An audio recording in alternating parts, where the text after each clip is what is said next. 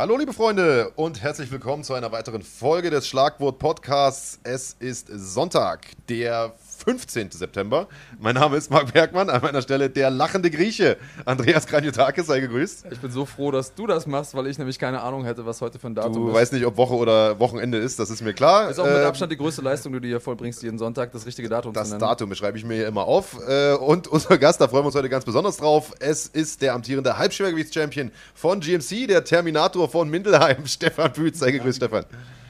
Ähm, Stefan, ich bin froh, dass wir dich endlich mal hier haben. Wir hatten ja schon fast das komplette MMA Spirit hier bei uns am Start, aber den Halbschwergewichts-Champion von GMC äh, bisher noch nicht. Und es gibt jede Menge, über die wir, äh, jede Menge Dinge, über die wir sprechen können. Deinen letzten Kampf zum Beispiel, Riesenaktion, deine Zukunft im Sport. Du hast es ja schon ein bisschen angeteasert äh, im Internet. Du willst wahrscheinlich sogar ins Schwergewicht wechseln, also Champ-Champ-Status anstreben. Also es gibt jede Menge zu erzählen, insbesondere weil wir ja auch den Schwergewichts-Champion von GMC hier sitzen haben.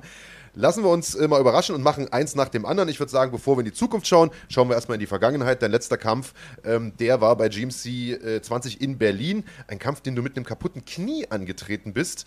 Äh, man hat das im Kampf auch gesehen. Du bist immer wieder weggeknickt und, und hattest Schwierigkeiten überhaupt zu stehen. Hast den Kampf aber am Ende trotzdem gewonnen. Also erstmal Chapeau. Und vorweg die Frage, warst du dir im Vorfeld darüber bewusst, wie kaputt dein Knie eigentlich ist? Also, wie ich bereits nach dem Kampf äh, gesagt habe, ich habe das Knie davor nicht checken lassen.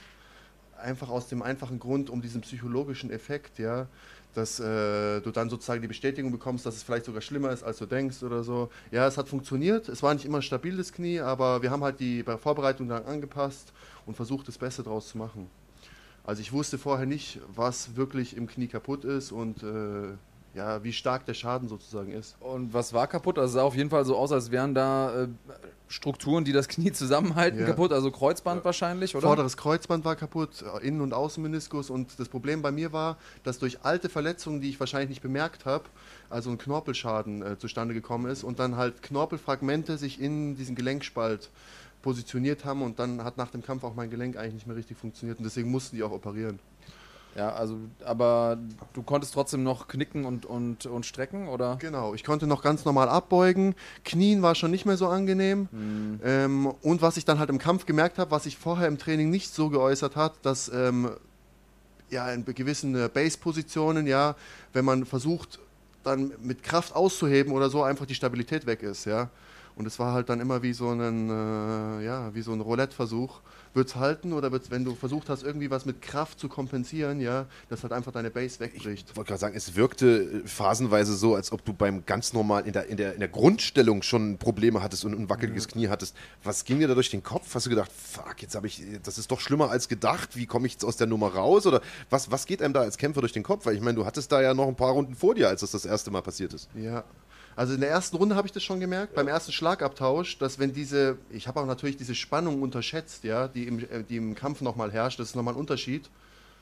Kannst du das Mikrofon so gerade so, halten? So besser? Du, du okay. So, ein, bisschen, ein bisschen so, also du kannst es ruhig okay. vor, nach vorne ziehen, du kannst Marc auch an, weiter angucken, auch okay. wenn es dir schwerfällt. Aber ja, das ist kein Problem. gerade den Hinweis bekommen aus der Regie. Ja. Okay. Ähm, wo war ich stehen geblieben? Äh, du hast es in der ersten Runde schon gemerkt, aber halt das Mikro gern vor dem Mund, so, genau. Okay. Und ähm, genau, du hast, in der, du hast gesagt, du hast die Spannung unterschätzt. Ja. Klar, weil ist natürlich im Kampf nochmal noch mhm. was anderes als im ja. Training. Ja, also wie, wie gesagt, ich habe das unterschätzt. Ähm, Im Training hatte ich ja nie, also ich habe locker trainiert, habe versucht, so verschleißarm wie möglich zu trainieren, ja. Mein Team hat mir sehr geholfen, meine Trainer dabei, ja, das Bestmögliche daraus zu machen. Ich habe mich natürlich das Trainingspensum ist ja natürlich bei dieser Verletzung nicht das volle, was du ausschöpfst, normalerweise, wenn du drei oder vier Wochen vorm Kampf bist. Und deswegen habe ich mich halt sehr viel mental auch damit beschäftigt, weil ich wusste ja, wenn ich, ich starte nicht mit den besten Voraussetzungen in den Kampf, ja. Und ich muss sagen, das hat mir sehr geholfen und hat mir auch sehr viel Spaß eigentlich gemacht, weil man dann sieht, wenn man diesen wenn man körperlich nicht so extrem erschöpft ist, hat man natürlich mehr ähm, Kapazität wie man sich geistig oder mental auch mit dem Kampf auseinandersetzt, ja? Oder, Was hast du da genau gemacht? Ähm, also verschiedene Techniken zurechtgelegt, ja, was Sinn macht, ja. Wir haben natürlich versucht zu simulieren. Wir wussten, dass er eher im Stand-up kämpfen wird und, und natürlich auch direkt von Anfang an Druck macht, weil wir ihn so eingeschätzt haben, dass seine Kondition nicht so stark ist, ja, und er zum Ende hin eher nachlassen wird und deswegen war natürlich naheliegend, dass er am Anfang relativ viel Druck macht. Also visualisiert, hast du den Genau, Kampf ja, mal wieder vorgestellt und ähm, Genau, versucht halt einfach für mich, äh, dass, es kein, dass es keine Situation ist, auf die ich nicht vorbereitet bin. Ja? Einfach ey, alle Eventualitäten, was passieren könnte. Mit sowas habe ich jetzt nicht gerechnet, dass meine Base so, so krass wegbricht. Aber wie gesagt, zum Ende ist alles gut gegangen und Also Das all das, zählt. was du sonst im Training wirklich faktisch über Mhm. die Positionen immer wieder durchspielst, hast du dann einfach im Kopf durchgespielt. Ja, genau. Das habe ich halt versucht. Wir haben viel mit Kontershoots gearbeitet, dass wenn er nach vorne kommt, dass wir den Boden, äh, dass wir den äh, Kampf auf den Boden verlegen können. Ja, also wir haben halt sozusagen Techniken bzw. Herangehensweisen trainiert, die mich wenig Kraft kosten. Ähm, ja, Aber ist ja ganz besonders, weil du ja eigentlich genau dadurch glänzt. Du glänzt durch deine Kondition, dass du Leute zermürbst, dadurch, dass du immer wieder weiter nach vorne kommst, dass du immer unglaublich fit bist. Und ähm, das war sozusagen für dich, war es das erste Mal, dass du quasi mal in einer anderen Position warst, in einer Position, wo du Angst haben musstest, dass deine Kondi nicht so 100% ist? Nee, meine Kondi ist nicht das Problem gewesen. Also ich, ich vertraue meinem Körper immer 100% und ich bin auch der festen Überzeugung, dass es ein mentaler Aspekt ist. Wenn du schon mit Paranoia, natürlich gibt es wie gesagt ge- genetische und trainingsbedingte Voraussetzungen, die du hast, ja. Aber ich gehe niemals mit einer Paranoia in den Kampf, dass ich sage, wenn ich jetzt die ersten zwei äh, Runden richtig Vollgas gebe, habe ich Angst, dass ich die letzten drei Runden nicht mehr dieses Tempo halten kann, ja. Das ist eigentlich eher immer, wie gesagt, dieser Kampf gegen dich selber, ja, dass du dich immer weiter nach vorne peitscht und wie gesagt diesen Druck aufrechterhalten möchtest und so deinem Gegner auch das Leben schwer machst, ja, und dieses klaustrophobische äh, Gefühl für ihn im Cage, weil es ja ein begrenzter Raum ist, hervorrufst. Das ist ja ohne Frage die Stärke, die du auch hast. Dieser konstante Vorwärtsgang, da kam ja auch dein Spitzname ursprünglich mal her, dass du quasi ständig vorm Gegner stehst und, und, und ihm ständig in die Enge, äh, in die Enge treibst. Aber du hast gerade gesagt, ihr habt äh, Kontertechniken geübt, dass du den Kampf auf den Boden verlagern kannst. Du hast aber auch gesagt, du konntest nicht mal knien mit dem Knie. Also wäre Bodenkampf denn überhaupt möglich gewesen? Also hättest du, ich meine, vom Rücken aus vielleicht schon, aber äh, hättest du, hättest du Top-Control und sowas überhaupt machen können mit dem kaputten Knie? Wäre das gegangen? Ja, also ähm, ich konnte mich halt nicht auf meine Ferse nach hinten absetzen. Das heißt, meine Ba- Base ist immer relativ hoch gewesen, ja. Es ist gar nicht schmerztechnisch, sondern einfach durch diesen Schaden ist es dann irgendwie wie so ein limitiert, ja. Das habe ich ja jetzt auch noch. Also ich kann bis 100 Grad ungefähr runter, ja, inzwischen. Ähm, aber dann ist halt einfach Schluss. Ist operiert worden? Hast du eine Plastik reinbekommen? Genau, ich habe eine Plastik reinbekommen. Also ich habe ein äh, vorderes Kreuzband, was aus äh, einer Sehne gebastelt wird und der Körper wandelt es dann nach sechs bis zwölf Monaten, so das ist der Durchschnittswert. Welche Äh, Semitendinosus? Also der ähm, genau, bei meinem Bizeps hinten, genau. Ja, äh, wie du schon sagst, das Problem bei der Operation ist die, nach sechs Monaten wird es umgewandelt. Das Problem ist, man fühlt sich dann eigentlich wieder sicher. Und genau nach sechs Monaten, wenn die OP schon ein halbes Jahr her ist, dann ist die Wahrscheinlichkeit für eine Re-Ruptur, also dass es wieder Mhm. reißt, am, am größten. Wann bist du operiert worden? Ich bin jetzt vor neun Wochen operiert worden, genau. Okay, ah, das heißt, du hast jetzt noch ein, paar Wochen, wo es dir immer, immer, immer besser geht und dann bitte vorsichtig sein im Training, Ja. denn äh, ja, hab den ganzen Kram auch schon durch. Ist total doof, wenn das wieder reißt, äh, auch schlecht für die Motivation. Nee, absolut, natürlich. Und vor allem gerissenes Gewebe heilt dann ja nochmal langsamer. Also wie gesagt, ich denke, man darf mit, meine größte Gefahr ist eigentlich, dass ich mich selber überschätze. Und äh, Naja, ich meine, der Körper, der Kopf ist meistens viel stärker als der Körper und bringt Bei den dir. Körper dann in.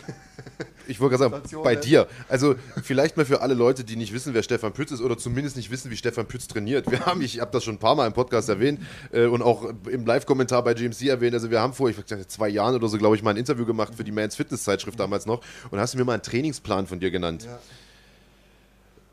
Also ich glaube, du trainierst zwei, dreimal am Tag, sieben Tage die Woche. Also, es gibt auch keinen Pausentag. Ist das immer noch so?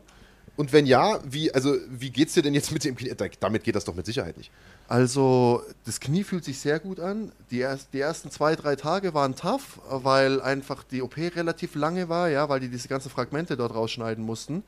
Und aber nach drei, vier Tagen ging es schon äh, sehr schnell, dass ich wieder laufen konnte, meine Krücken weglegen konnten, keine Orthese gebraucht. Also ich habe halt versucht, ähm, sozusagen mit alltäglichen Bewegungen ja auch mein Reha-Programm mitzugestalten. Mir natürlich einen Movement-Trainer geholt, zu einem Physiotherapeuten gegangen, ja, ähm, äh, der, der mir sehr geholfen hat, ähm, wieder Muskulatur, beziehungsweise mir nochmal einen Input gegeben hat für die richtigen Übungen, ja, und das nochmal das Ganze ergänzt hat. Und ja, es geht eigentlich relativ schnell, ja, muss ich sagen. Aber wie gesagt, man, man muss halt aufpassen, dieser Schein trügt auch manchmal, ja. Das wollte Eine- ich sagen. Also hast du jemanden, der der jetzt den Trainingsplan für dich gestaltet, um dich vielleicht auch ein bisschen zu bremsen? Nee, also ich, äh, mein komplettes Training gestalte ich eigentlich selber. Also ich mache natürlich viel Weightlifting, viel äh, den Strength and Conditioning Part, ja, das was ich machen kann. Ich trainiere fast keinen Kampfsport, außer lockeres Schattenboxen, so Timing-Sachen, Reaktionssachen, ja. Aber ansonsten bin ich eigentlich sehr zufrieden, wie es vorangeht. Ja, dafür, dass du erst vor was, neun Wochen Neun Wochen, wurdest äh, und nach ein paar Tagen. Ich äh, konnte nach ein paar Tagen die Krücken weglegen. Das ist also, okay.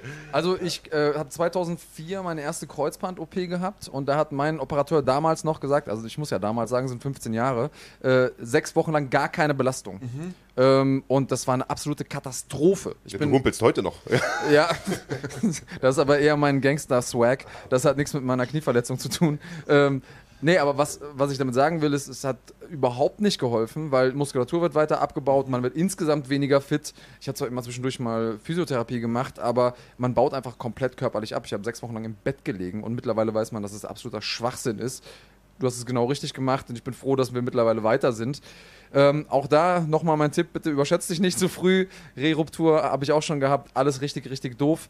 Ähm, und bist auch auf dem richtigen Weg, glaube ich, was äh, diese ganzen Mikrobewegungen angeht, weil am Ende geht es darum, dass du deinem Knie wieder vertrauen kannst und diese ganzen kleinen stabilisierenden Bewegungen wieder da sind. Aber ich traue dir da einiges zu. Du bist ja auch sehr versiert, was den ganzen Kraftsportbereich angeht. Wir haben uns ja mit äh, Christian hier schon unterhalten und er meinte, dass du da im Bereich ähm, CrossFit und so auch im MMA Spirit die Nase mit vorne hast. Da leitest du auch viele Trainings, das ist richtig? Genau, also ich gebe das Functional Fit ich gebe das Functional Fitness, Entschuldigung, das Functional Fitness Training im MMA Spirit. Ähm, ist eine Art CrossFit-Training, ja. Ähm, CrossFit ist ja ein geschützter Begriff wegen Ja. Reebok, deswegen heißt es bei uns Functional Fitness, ja. Aber die, die Aspekte sind am Ende des Tages die gleichen, Ja. ja. Wir trainieren in einer, am Freitags, 17.30 Uhr haben wir immer eine Einheit. Da trainieren wir meistens einfach nur Bewegungsabläufe von Kraftverbundübungen, ja. Reißen, umsetzen, stoßen, Kreuzheben, ja. Weil die, bei den meisten sehe ich halt immer, dass dieses Technikproblem, ja, die wollen schweres Krafttraining machen, aber die Technik ist noch gar nicht vorhanden. Und ich denke, dass das auch immer so ein Indikator für Verletzungen einfach ist, beziehungsweise wo man den Körper, wie gesagt, äh, unnötig belastet, ja, einen unnötigen auf eine falsche Verschleiß, Art genau, belastet wahrscheinlich, genau, ja, ja. und auch einen eventuellen Verschleiß hervorruft. Ja, und jetzt habe ich halt natürlich viel Zeit, an meiner Physis zu arbeiten, an meiner Kondition zu arbeiten. Also ich kann jetzt keine Intervalle laufen oder irgendwas, aber ähm, wir. Konstitution, sagen wir Genau, mal. Ja. genau. Ich, ich finde es ganz witzig. Wir haben ja hier auch eine Sektion, wo die Leute live mit äh, diskutieren, sprechen äh, können und Fragen stellen. Und äh, Genlai Movie Production, das ist Wesley, liebe Grüße an dich, der sagt, äh, das war eigentlich nur ein Update, das war keine OP. Für den, für den T800. Ich glaube, so kann man es ganz gut sehen. Und ich glaube, das, was du gesagt hast, ähm, nämlich die mentale Stärke, die wird dir auch da helfen, äh, dich davon zu erholen, ähm, von dieser OP. Die große Frage ist, wann geht's weiter für den Ich wollte Terminator? gerade sagen, weil wir haben uns ja nach dem Kampf in Berlin dann im, im Käfig direkt noch unterhalten. Ich sage, hey, irgendwas stimmt doch mit deinem Knie nicht. Und ja, lass ich mal abchecken. Aber ich denke mal so in, ich weiß gar nicht genau, was du gesagt hast, aber so in zwei Wochen, äh, zwei Monaten oder sowas, glaube ich, jetzt bin ich wieder zurück. Da dachte ich mir schon, what? so, jetzt realistische Einschätzung nach der OP und so weiter. Was glaubst du, wann kannst du wieder anfangen mit, du sagst gerade, Kampfsport trainierst du zurzeit nicht so wirklich. Wann geht das los und wann kannst du perspektivisch wieder kämpfen?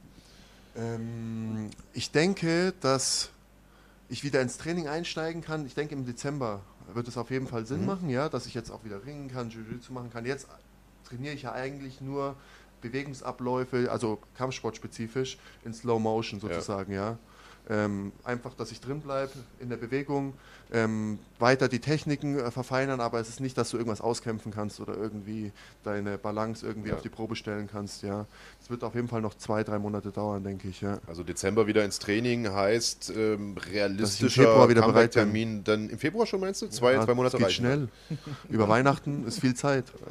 wo, wo die anderen also Gans und Klöße essen, äh, steht der T800 im MMA Spirit und äh, Genau. malträtiert äh, den Sandsack. Also das klingt gut, Anfang nächsten Jahres.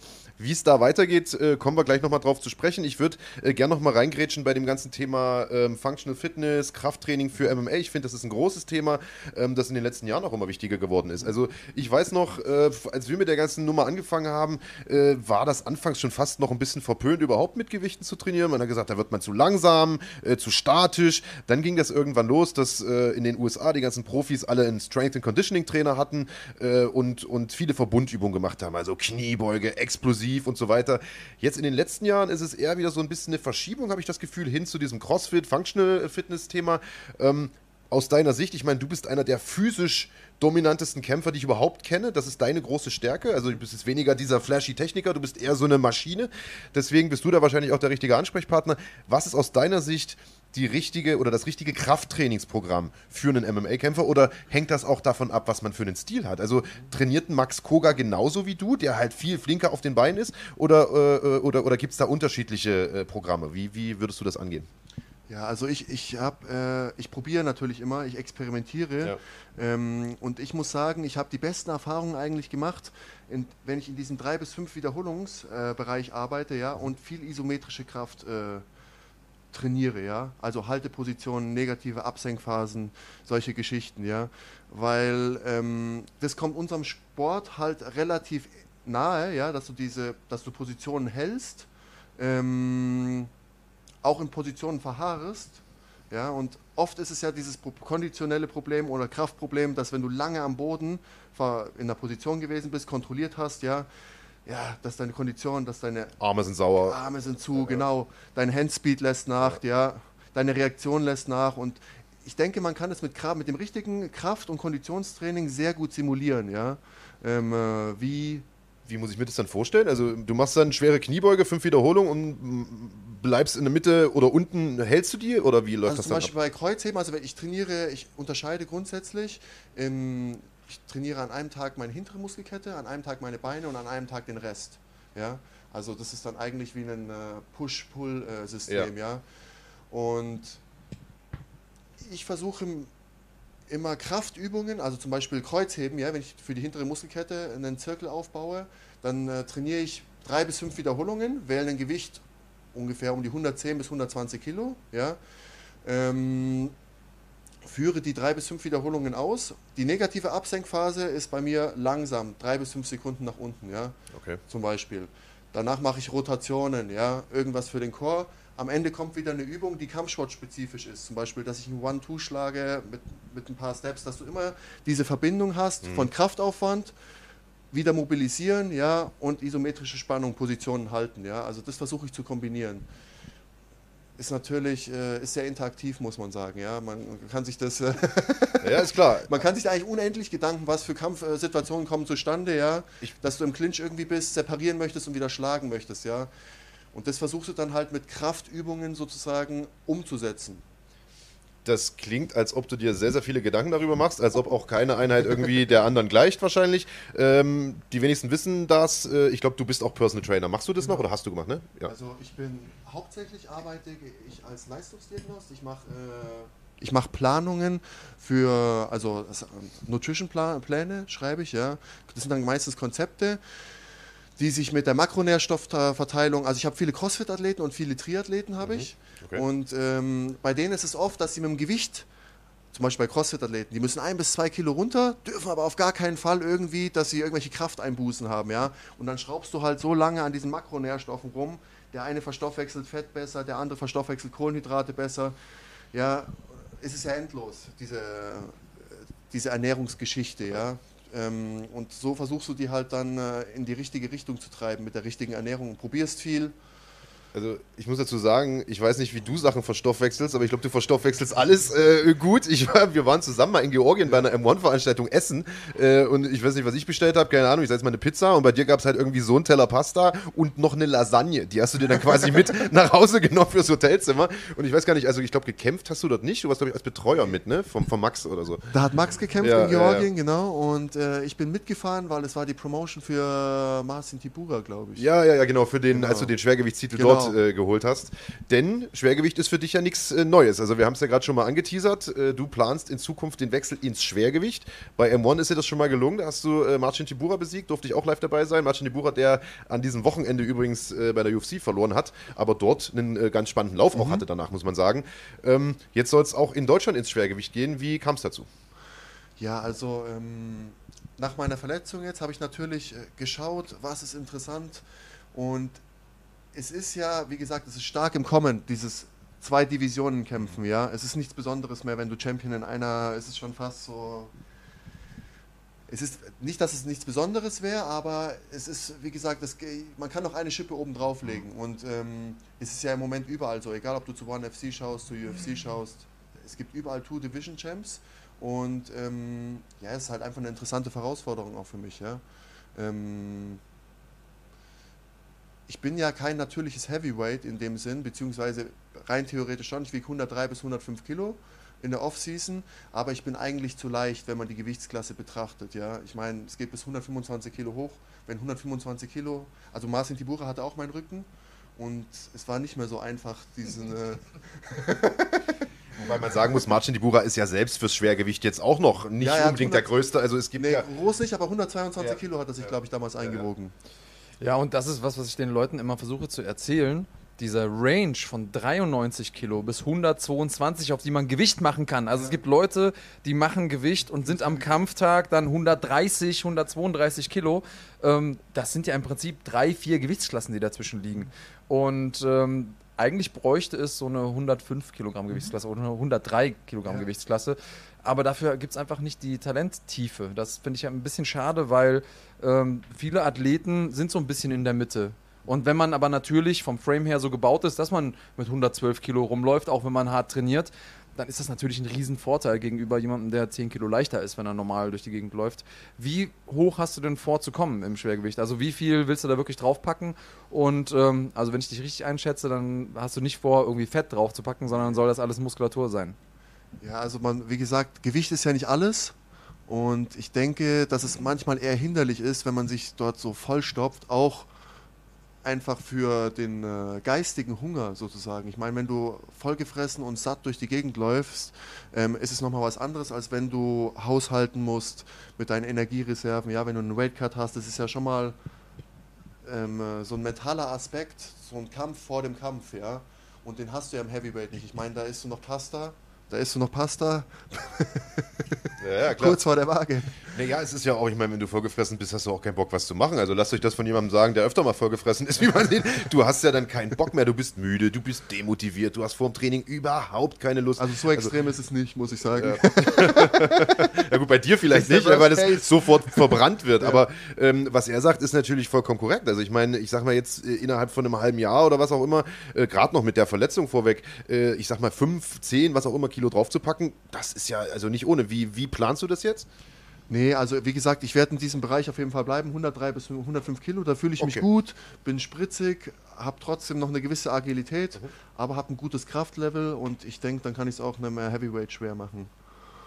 Ja, das hast du ja schon bewiesen. Also äh, Two-Division-Champ bei M1 gewesen, da, da, das spricht für sich, auch gegen einen Marcin Tibura den Titel zu holen absoluter Wahnsinn, der äh, ja alles andere als irgendwie ein einfacher Gegner ist. Äh, Marc hat es eben gesagt, der hat zwar jetzt letzte Nacht verloren bei der UFC, aber also unglaublich gute Kämpfe schon abgeliefert und unglaublich guter Mann. Mhm. Ich glaube, da zweifelt keiner dran, dass du im Schwergewicht auch äh, eine Macht sein kannst.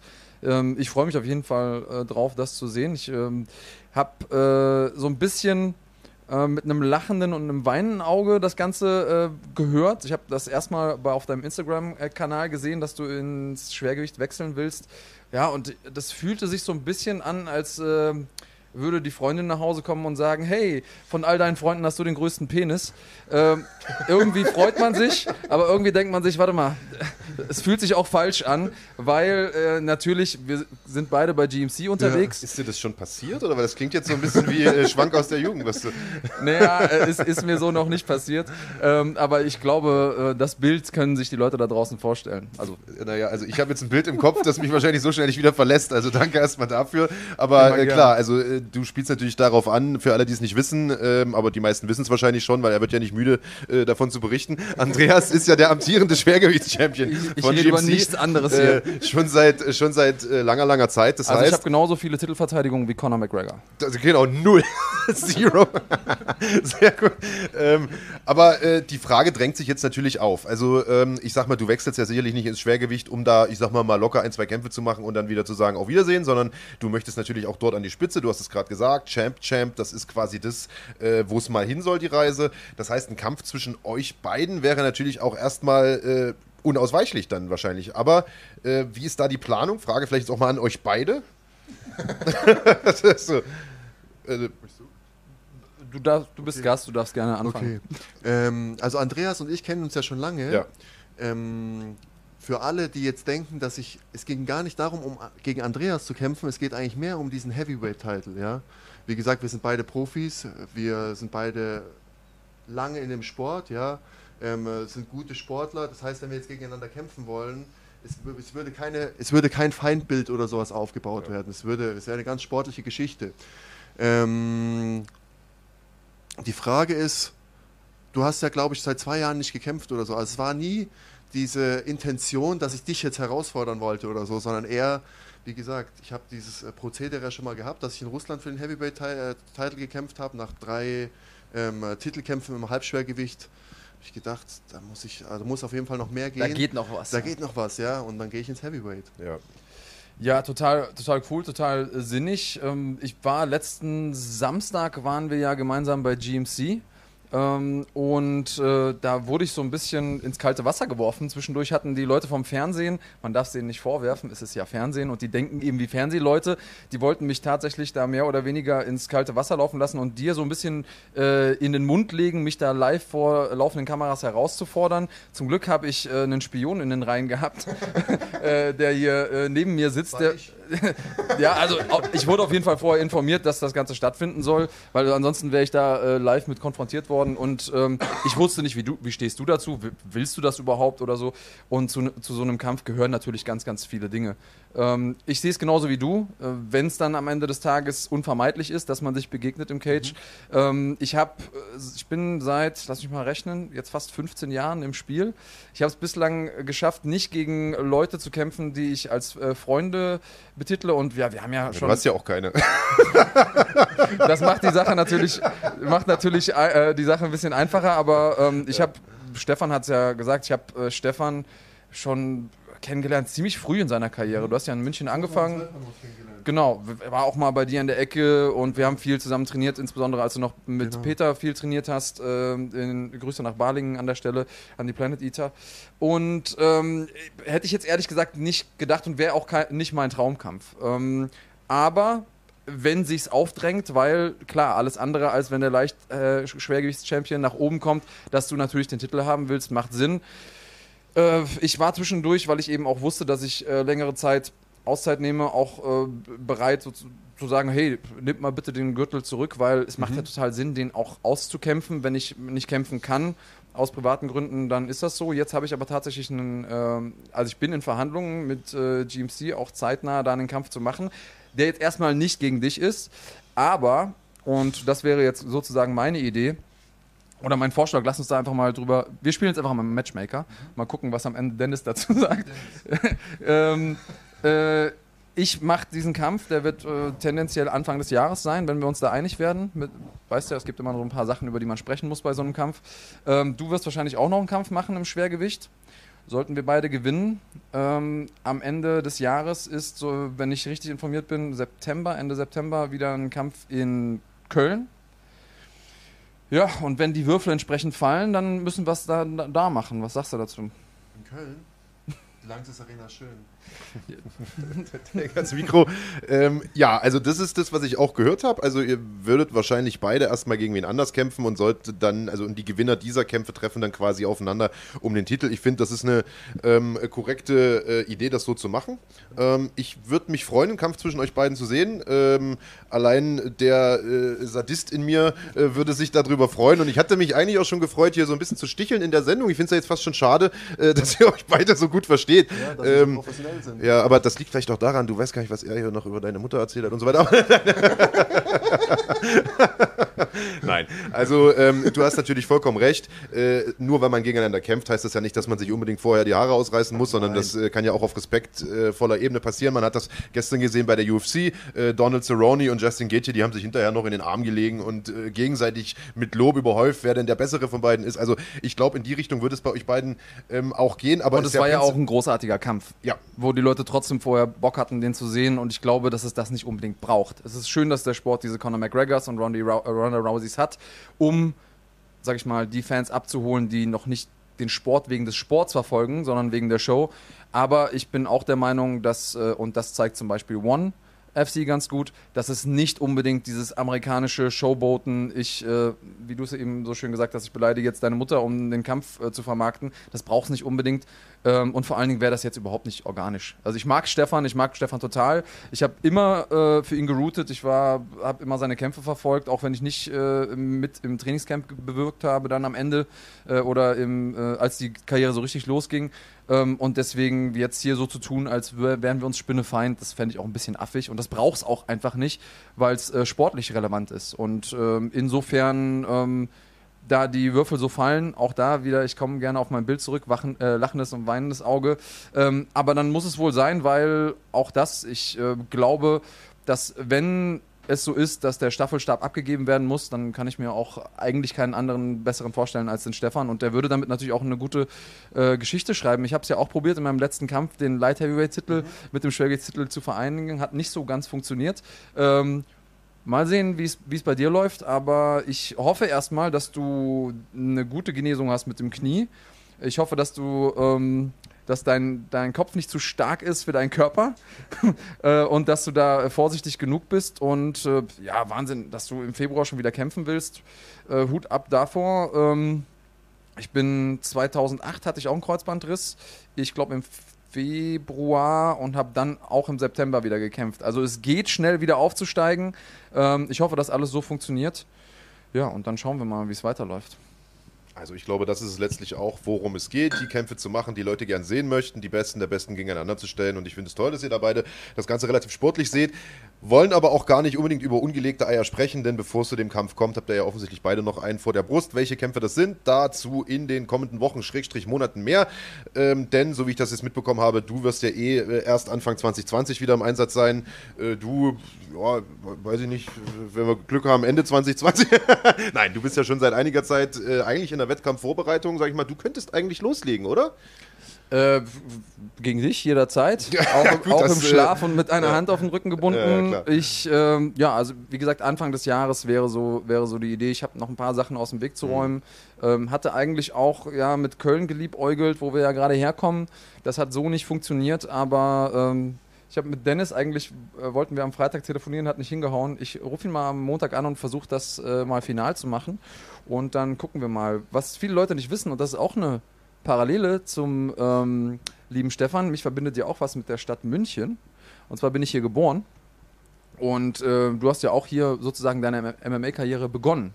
Genau. Ähm, das äh, ja, wäre was, was ich auch machen wollen würde. Also ich bin ja jetzt, und da können wir auch realistisch sein, ich werde keine 20 Kämpfe mehr machen in meiner Karriere. Ähm, ich habe noch so ein paar Kämpfe, äh, die ich mir vorgenommen habe zu machen. Und ich würde gerne nochmal so den Kreis, den Kreis schließen und äh, einmal in meiner Geburtsstadt zu kämpfen und einmal in, in Köln in der Lanxess Arena, wo äh, ich immer durchfahre, wenn ich zum Comet Club gefahren bin. Äh, das äh, macht für mich total Sinn. Ja, im März sind wir in München. Dennis, am Montag telefonieren wir. Ja, du bist ja, wie gesagt, er sagt gerade, du hast deine MMA-Karriere in München begonnen, aber du bist ja gar kein Münchner, du kommst ja aus Mindelheim und die Münchner sagen, damit bist du ein Schwab. Ne? Da hat sich ja, ja der, der, Max Koga köstlich also, drüber amüsiert. Es wurde ja aufgedeckt. Ja. Ihr könnt es natürlich auch auf Run Fighting, könnt es in der Mad Max Koga Doku anschauen. Ja, da sind alle nötigen äh, Videoclips eingeblendet, die äh, ja, sehr sehenswerte Doku. auf jeden Fall nicht missen ja, solltet. Ja. Ich bin Mad Max Koga, gibt es auf runfighting.de umsonst zu sehen. Etwa eine Stunde lang wird da Max hauptsächlich begleitet, aber du hast quasi immer mal wieder so einen Cameo-Auftritt und äh, ist ganz lustig, euer, euer Hin und Her. Da, ihr seid so die, die äh, eure Best Buddies da im, im MMA Spirit Gym, oder? So eine also wie gesagt, das ist ein eingefleischter Haufen bei uns. Ja. Ähm, das komplette Team sind auch Freunde, ähm, dein soziales Umfeld, ja, also wir verbringen viel Zeit miteinander, unterstützen ja. uns alle und pushen uns alle, dass es in die richtige Richtung geht. Geil. Der Kollege Frankfurter Eintracht fragt hier gerade bei YouTube, welche Sportarten du noch alles gemacht hast vor MMA. Ich meine, mich erinnern zu können, dass du aus dem äh, Triathlon kommst. Also auf jeden Fall eine Ausdauersportart, oder? Ähm, hilf uns mal ganz kurz, äh, A, was hast du noch anderes gemacht und B, was war für dich äh, der große Unterschied von einem auch sehr schwierigen oder fordernden Sport wie dem Triathlon ins MMA zu wechseln? Was war da anders? Was hast du umgestellt? Äh, was würdest du Leuten raten, die da die Transition machen? Ähm, also, ich habe natürlich, also wie viele schon wissen, ich habe einen sehr sportverrückten Vater gehabt, der uns äh, in alle möglichen Sportvereine gepeitscht hat Äh, jeden Tag. Manchmal hatten wir zwei Trainingseinheiten, ja. Ähm, am Nachmittag, also nach der Schule, weil er halt einfach der Meinung war, je mehr die Kinder zu tun haben, desto weniger Scheiße können sie bauen. Und so hat Hat's er das halt durchgezogen. Ja, es hat relativ gut funktioniert, ja. ähm, und äh, so hat er es halt auch durchgezogen. Und wir haben halt früher Handball, Basketball, Skifahren, Ski, also Skirennen, Snowboardrennen. Er hat halt, er musste immer alles auf dem professionellen Level machen.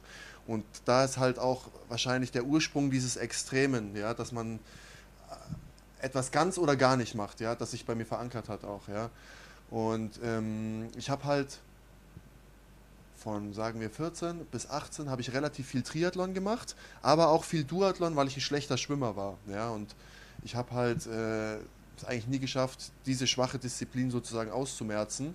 Habe dann aber auch gemerkt später, dass dieses ständige Training, es laugt einen auf Dauer aus, weil es ist einfach, der Körper ist nicht gemacht für diese extremen ähm, Belastungen die ganze Zeit. Ja, dass so 80 Kilometer Radfahren, jeden Tag 10 bis 15 Kilometer Roadwork, das ist ja auch nicht gut für deine Gelenke. Ja, und ähm, ich habe halt relativ schnell gemerkt, dass es nicht der Sport ist, den ich dann lange fortführen werde und mit dem ich alt werde. Ja, und nach einer gewissen Zeit, ich habe ja früher Kickboxen und solche Sachen einfach nur als Ausgleich und Hobby nebenher gemacht, äh, habe ich halt einfach gemerkt, ähm, dass mir das viel, liege, äh, viel mehr liebt, viel facettenreicher ist, ja, und äh, bin halt dem mehr nachgegangen. Und so ist es zustande gekommen. Und äh, wie war der Übergang für dich? Was hast du verändert im Training? Was waren die größten Herausforderungen von ja, diesem Ausdauersport, von wo ja doch eher eine konstante Belastung über die Zeit ist. Du hast eben die äh, Distanzen angesprochen, die du da überwunden hast, äh, hin zu einem Sport, der, auch das hast du ja vorhin gesagt, äh, als wir über das Krafttraining gesprochen haben, ja eher kurze, intensive Belastung, dann wieder ein bisschen Pause, ist ja eher äh, intervallmäßig das Ganze. Ähm, war das für dich am Anfang eine grobe Umstellung und ähm, wie hast du das äh, hinbekommen? Ja, also bei mir hat sich das äh, folgendermaßen geäußert. Ich hatte immer, ich war immer schon, ich hatte Startprobleme in Kämpfen, ja. Ich meine, wenn du anfängst jetzt zu schwimmen, vier Kilometer, ist es jetzt nicht so schlimm, wenn du den Start ein bisschen verpasst, ja, dann schwimmst du eher im Mittelfeld und arbeitest dich wieder nach vorne. Aber im Kampf kann es halt kampfentscheidend sein, wenn du kurz pennst, überrumpelt wirst und dich dann in einer Position oder in einer Situation wiederfindest, äh, die erstens nicht dominant ist und zweitens halt äh, den Finish herbeiführen kann für den Gegner. Ähm, ja, daran habe ich das auf jeden Fall gemerkt, ja, dass auf einmal sind vier Runden vorbei und äh, du hast das Gefühl, dass du jetzt gerade erst äh, warm geworden bist oder reingekommen bist und rein theoretisch wäre dann nach einer Runde schon der Kampf wieder vorbei, ja. Und es ist halt einfach eine ganz andere ja, Belastung, die du hast. Es, es, ist, es ist schwierig zu vergleichen, ja. Dieser mentale Kampf ist sehr ähnlich, weil du ja die ganze Zeit gegen dich selber arbeitest, wie wenn du in einem Kampf versuchst, immer die ganze Zeit zu drücken und äh, nach vorne zu marschieren. Also das ist sehr ähnlich, aber ansonsten haben die beiden äh, Sportarten eigentlich nicht. Weil du hast ja auch einen ganz anderen Rhythmus nochmal im Triathlon. Ich meine, es ist ja wie ein Flow, der nach vorne geht. Und du kannst ihn selber bestimmen. Genau, und du kannst ihn selber bestimmen, ja. Und äh, beim Kämpfen ist es halt einfach, äh, ja, es spielen so viele Faktoren eine Rolle, ja. Also ich finde immer der Unterschied oder der Hauptunterschied zwischen so, sagen wir mal, Ausdauersportarten wie Triathlon, Marathonläufe und so weiter und äh, vielleicht Kampfsport ist, dass du bei solchen Sachen ja eigentlich eher nicht die anderen Leute als Gegner hast, sondern hauptsächlich jetzt erstmal dich selbst. Äh, Im Gegensatz zum Kampfsport, wo du zwar auch dich selbst als Gegner hast, aber natürlich auch den echten Gegner, der dir halt in die Fresse hauen will. Äh, warum hast du dich dann am Ende tatsächlich auch für Kampfsport entschieden und nicht für Handball, Basketball und was auch immer du äh, erwähnt hast? Weil Kampfsport ist ja doch schon ein ziemliches Extrem, sage ich jetzt mal. Also das ist, ich muss sagen, das war einfach ein Prozess, der stattgefunden hat. Am Anfang wollte ich nur ein paar Kickbox-Kämpfe machen. Dann haben die gefragt, irgendwann Superior FC, möchtest du dieses Acht-Mann-Tournament mit mir kämpfen? Ich habe halt einfach Ja gesagt, weil es halt äh, interessant war oder ich war neugierig. Und äh, ja, und dann hat eins zum anderen geführt und so ging das immer weiter. Also für alle, die deine Karriere nicht verfolgt haben, du warst äh, lange, lange Zeit auch ungeschlagen, hast in Deutschland im Prinzip alles abgeräumt, warst, äh, lass mich lügen, Respect Champion, glaube ich auch. Äh, Respect macht ja jetzt nächste Woche Comeback, äh, kommen wir gleich noch zu. Und ähm, hast ziemlich viele gute Kämpfe hier in Deutschland auch gewonnen, bist dann sehr, sehr schnell auch international unterwegs gewesen und hast dort auch Kämpfe gewonnen, bei denen du der Außenseiter warst, bei denen dir viele Leute erstmal keine Chance ausgerechnet haben, weil du eben der junge Up-and-Comer warst und gegen gestandene Veteranen gekämpft hast. Hast äh, zeitig schon den Halbschwergewichtstitel bei M1 geholt, was ein riesen, äh, Riesenkampf war. Warst eigentlich ein Star dort, auch in Russland. Also ich war ein paar Mal dort, die haben dich auf der Straße erkannt, du musstest da Autogramme schreiben und so weiter. Und irgendwann gab es dann aber diesen Bruch und du hast, ich weiß gar nicht genau, zwei, drei Niederlagen in Folge kassiert. Der Titel war weg, äh, dann gab es äh, den Rückkampf gegen Nemkov und so weiter und, und äh, das war ja aber nicht so, dass die Gegner, die du dort hattest, auf einmal besser waren als du, sondern du, du warst aus meiner Sicht zumindest immer noch auf deren Niveau, aber trotzdem hat es nicht geklappt. Was war da das Problem in dieser Phase, in diesen ein, zwei Jahren? Ähm, hattest du da, gab es privat irgendwas? War im Kopf irgendwas? Hattest du eine Verletzung? Was, warum gab es da kurz diese Talsohle? Das hat sich für mich bis heute nie so richtig erklärt, weil du ja jetzt wieder dort weitermachst, wo du damals aufgehört hast. Also als ich in Russland die letzten zwei Kämpfe, meine letzten zwei Niederlagen, einmal habe ich gegen Rashid Yusupov gekämpft, da wurde das durch einen Doktor Stoppage ja. ähm, äh, gestoppt. Ich hatte einen relativ großen Cut über dem linken Auge und bei Yusupov war das einfach, ich, ich kam damals mit diesem Southpaw nicht zurecht. Ja. Ich hatte das Gefühl, ich verliere ihn die ganze Zeit. Ich mhm. laufe ihm nur hinterher und werde dann in bestimmten Situationen gekontert. Ja. ja. Und ähm, ja, habe den Kampf dann Dr. Stoppage verloren, habe den Tit Titelkampf natürlich verloren ja, und habe dann da in dem darauffolgenden Kampf habe ich gegen Kadiz Ibrahimov gekämpft. Ähm, ja, über den Kampf rede ich eigentlich gar nicht, ganz gerne, äh, gar nicht so gerne, ja. Ähm, Warum nicht? Es war einfach, ich habe mich in diesem Kampf überhaupt nicht wohlgefühlt. Mhm. Ich habe nicht das abgeliefert, äh, was ich mir vorgenommen hatte, ja. Ähm, Deswegen ja. frage ich auch. Es hat halt gewirkt, als also ob du irgendwie so ein bisschen neben dir standest damals. Ja. Also mein Team wusste damals auch nicht, was mit mir los gewesen sein muss in dem Kampf. Ich, es hat eigentlich alles davor gepasst, aber wie gesagt, es, sogar beim Terminator gibt es ab und zu einen schlechten Tag scheinbar. Es sieht, sieht ganz so aus. Ähm, ja, aber seit der Rückkehr nach Deutschland geht es ja, wieder, ja wieder aufwärts. Ja, ich habe dann natürlich, betreibst du dann natürlich eine Fehleranalyse. Ja, was ist passiert? Warum ist mir das passiert?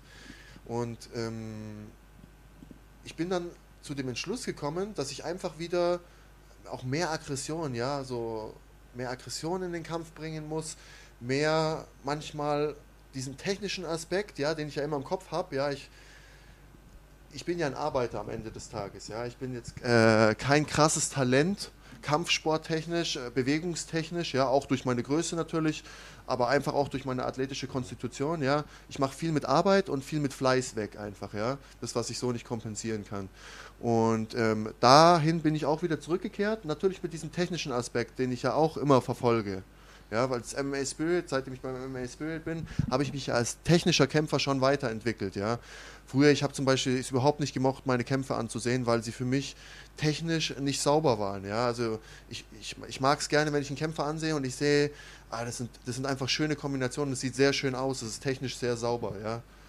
Und ähm, ja, dahin bin ich zurückgekehrt und habe versucht, diesen technischen Aspekt mit diesem Herz, was ich mitbringe, ja, und diesem Willen zu vereinen, ja, und im Moment klappt es äh, sehr gut. Du bist ein Kämpfer, der sehr kopflastig kämpft. Sag ich mal, von außen betrachtet wirkt das jedenfalls so. Du lässt dich wenig von Emotionen übermannen, stürmst nicht rein, wenn du das Gefühl hast, der andere ist angeschlagen, sondern auch da bist du eher chirurgisch, analytisch und ähm, ja, gehst da im Prinzip ran, wie eine Maschine das machen würde, ohne Emotionen. Ähm, das ist was, was äh, große Vorteile hat. Mhm. Hast du auch das Gefühl, dass das manchmal Nachteile mit sich bringt für dich? Ja, definitiv. Ähm, manchmal, ich verpasse Situationen, zum Beispiel, wenn man einen guten Treffer gelandet hat, bei manchen, in manchen Situationen, man hat nicht viel Zeit, man muss nachsetzen, man kann nicht überlegen. Aber man darf natürlich das Ganze auch nicht rushen, weil, äh, wie gesagt, es ist ja immer diese Gefahr des Konters oder dass man sich in eine Situation begibt, äh, die den Kampf wandelt, ja. Und ähm, ich habe halt einfach äh, für mich gemerkt, dass es, also man lernt natürlich auch aus anderen Fehlern. Man sieht andere Kämpfe, ja, wie oft passiert das? Jemand ist angeschlagen, pam, der rennt dorthin, zack, wird gekontert und auf einmal äh, hat sich das Blatt um 180 Grad innerhalb von wenig Sekunden ge gewendet. Ja? ja, oder einer geht zu Boden, der andere ja, genau. äh, fällt hinterher in die Guard und wird dann da gestallt und der, der angeschlagen ist, kann sich erholen, weil er einfach äh, ja, festhält. Das sind alles Dinge, die müssen gut durchdacht sein, ja. aber halt auch nicht zu sehr durchdacht. Und ich glaube, da ist eine große, äh, das war für mich immer oder ist für mich eine der großen Herausforderungen beim Kämpfen, ähm, genug äh, ja, Wildnis reinzupacken, aber gleichzeitig meine Ana Analytik beizubehalten. Und da bin ich immer noch auf der Suche nach dem richtigen, äh, nach dem richtigen Maß. Vielleicht äh, habe ich gedacht, hast du da einen heißen Tipp für mich. Aber ich merke, du bist selber ständig am Justieren. Ja? Ja. Du justierst ständig äh, Ja. selber nach. Ich versuche natürlich diesen Killerinstinkt in mir zu züchten und äh, einfach, dass du Situationen erkennst, dass du einen hohen Fight-IQ entwickelst, ja, dass du Situationen erkennst, ähm, in denen du nachgehen kannst oder wo es Sinn macht oder wo es eventuell ist. Es kommt ja auch immer auf den Kämpfer an, also den Gegner, den du hast. Bei manchen Gegnern ist es schwierig, äh, sie K.O. zu schlagen, weil die haben ein sehr gutes Kinn, die sind mental sehr stark, ja. Und du verschwendest eventuell unnötig Energie, ja, und bringst dich dadurch wieder in eine Situation, die dir später zum Verhängnis werden kann. Und ähm, ich denke halt einfach, dass es alles mit Training zu tun hat, ja. Je mehr Situationen du im Training durchlebst, wo du diese Entscheidungen fällen musst, das ist das gleiche wie mit deiner Körpersprache. Ich arbeite immer meiner Körpersprache. Das, das heißt, ich schaue, ich versuche mich selber zu analysieren, wie ich gerade aussehe. Ich trainiere, ich versuche nie müde auszusehen sieht man bei mir auch manchmal, wenn ich jetzt äh, zum Beispiel in der Rundenpause in die Ecke komme. Ich versuche immer frisch auszusehen und ich versuche auch immer diesen Kontakt mit meinem Gegner zu halten. Mein Gegner soll spüren, dass ich nicht müde bin und dass er müde ist, weil das ist ein entscheidender psychologischer Vorteil in meinen Augen. Und das sind halt alles so Faktoren, an denen man arbeiten kann, ja, denke ich mal, und äh, die man für sich verbessern kann und so sozusagen einen, einen äh, schöneres äh, Produkt am Ende abliefert, wenn man den Kampf als Produkt.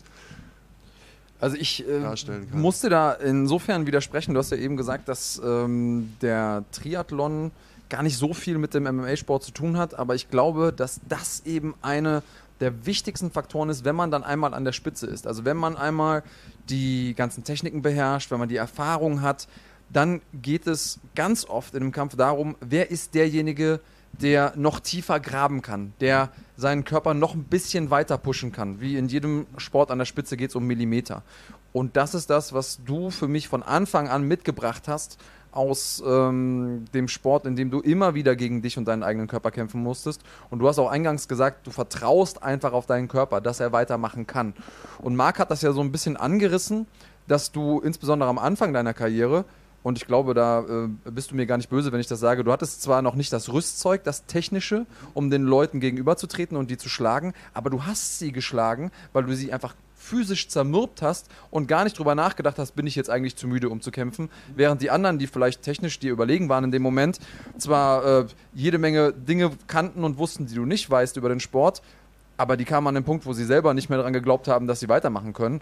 Und so hast du sie besiegt. Deswegen aus meiner Perspektive hat es dir auch sehr, sehr gut in die Karten gespielt, dass du früh angefangen hast, Titelkämpfe zu machen, fünf Runder gemacht hast und da hast du auch immer die besten Performances hingelegt. Hinten raus, logischerweise, ist äh, deine Technik besser geworden und äh, mittlerweile musst du dich auch technisch nicht, nicht mehr verstecken vor irgendjemandem.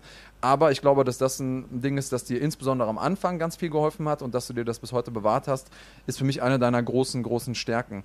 Ähm, Vielleicht, weil es jetzt hier mehrfach äh, schon zur Sprache kam im äh, YouTube-Chat. Ähm, kurzer Hinweis. Wir haben über ganz viele Sachen schon gesprochen. Also wir haben natürlich den äh, rosa Elefanten im Raum schon angesprochen. Äh, der äh, Titelkampf äh, im Schwergewicht, der wurde schon abgehandelt. Vielleicht früher einschalten, ähm, dann kriegt ihr das auch alles mit. Und auch über Krafttraining haben wir eingangs schon viel gesprochen, weil da äh, nochmal die Aufforderung kam von einem unserer äh, Zuschauer, Klaus Fritz war das. Ähm, was ich aber spannend finde, weil das ist jetzt mal so ein bisschen am Rande angeschnitten worden und ähm, ich finde es aber eine gute Sache und ich glaube, die Zuschauer finden das auch spannend. 46 Sunny Boy, ich hoffe, man sagt es so, man spricht es so aus, fragt, ob du ein Eigengewächs bist des MMA Spirit. Wir haben es jetzt eben schon mal kurz angedeutet. Du hast äh, ja in München angefangen, hattest dann ja so ein, äh, ein paar Orientierungen, um zu gucken, wo mache ich denn überhaupt weiter.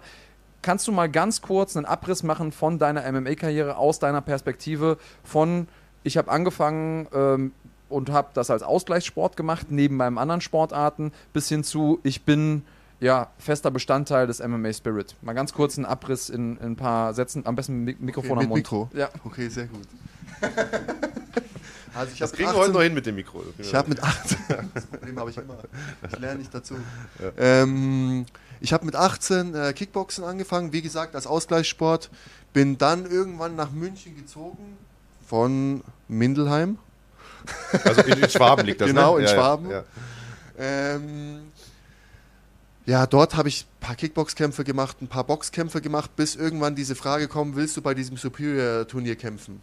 Ich habe ja gesagt, habe dort gekämpft, habe äh, verstanden, dass ich auf jeden Fall äh, ins Ringertraining gehen sollte und auch mehr Jiu-Jitsu trainieren sollte. Also ich, ich habe damit gar nicht, gar nicht damals gerechnet, wie sich das anfühlt. Oder ich habe damals einfach nur gedacht, was mache ich gerade hier? Ich habe das, ich meine, beim Kickboxen, Boxen, du klammerst und du wirst wieder separiert.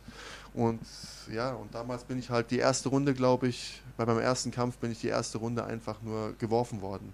Also es ging auf. Boden wieder hoch, wieder runter und so, ja. So Also du bist als reiner Kickboxer da angetreten damals? ja, noch? also ich Okay. wusste, ja, ich weiß noch, damals war Patrick Simon in meiner äh, Ecke gewesen. Er hat mir noch vorher erklärt, was ein Underhook ist. äh, Münchner MMA-Urgestein, ja.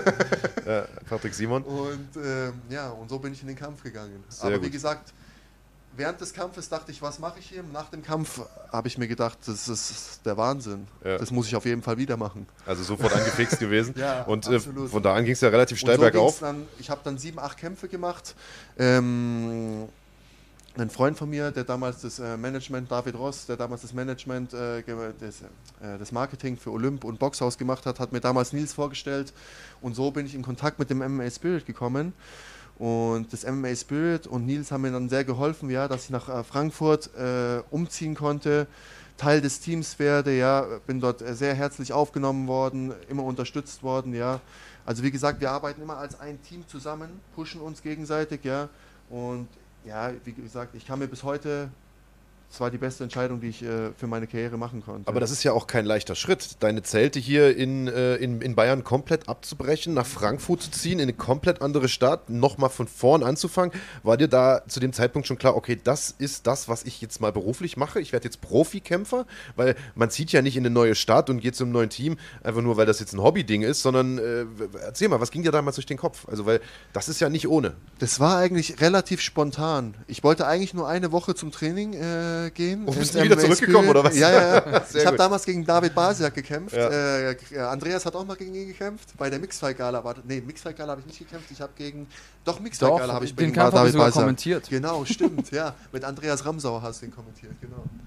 Und, ähm...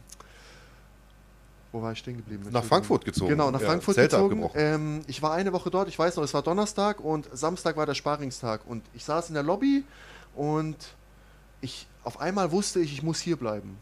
Ja. Ich habe dann äh, mit Nils gesprochen, habe gesagt hin und her, wie, wie- können wir das irgendwie machen. Er war dann, äh, wie gesagt, er hat mir dann direkt zwei, drei Möglichkeiten gesagt, wie man das machen könnte mit einer Kooperation. Ich habe gesagt, nein, ich will Teil des MMA Spirit und ich möchte nur fürs MMA Spirit kämpfen. Und so ist es zustande gekommen. Und dann bin ich einfach in Frankfurt geblieben. Ich habe dann meine Wohnung Offenbarung? ja, sozusagen. Ja, es ist einfach passiert. Also ich habe dann meine Wohnung gekündigt, bin äh, mit einem äh, Freund runtergefahren nach München, habe alle meine Möbel eingeladen, habe die Möbel nach oben gebracht, habe für zwei Frauen, Mo- Kinder zurückgelassen? äh, Genau, so ungefähr. äh, nee, damals hatte ich noch keinen Hund. Oh, Ja, wie gesagt, ja. ja. Wenn du von Kindern sprichst. Ja, ja, das ist ja Ähm, vierbeinige Kinder. Ja. Der Hund, Hund läuft hier rum, ist äh, sehr, sehr, sehr, sehr niedlich auf jeden Fall. Ja. Ähm, Auf jeden Fall und ja, und das, mit die, ab diesem Tag Mhm. hat sozusagen meine Zeit in Frankfurt begonnen. Ja, und von da an ging es ja äh, noch steiler nach oben eigentlich, muss man sagen. Also ab da ging die Karriere richtig los, kann man sagen. Ja. Wann war das, dieser, Das dieser Wechsel? war im äh, Juni 2013. Man muss dazu sagen, dass natürlich das mein Alltag komplett verändert hat. Ja. Weil früher, ich bin, also ich habe in Giesing hier in, äh, im Osten bzw. Süden, Südosten von München trainiert, musste nach hoch, hoch nach Hallberg-Moos in den Norden, um zu ringen. Ähm, dann habe ich woanders Krafttraining gemacht. Also man ist ei- eigentlich nur am Fahren gewesen den ganzen Tag und ja, dort habe ich halt alles unter einem Dach gehabt. Ja, es ist, ja, es ist halt absoluter Luxus für einen Athleten. Finde ich spannend, weil wir bekommen ja nicht nur Fragen live hier im äh, YouTube-Chat, sondern wir bekommen auch Fragen zum Beispiel über Instagram.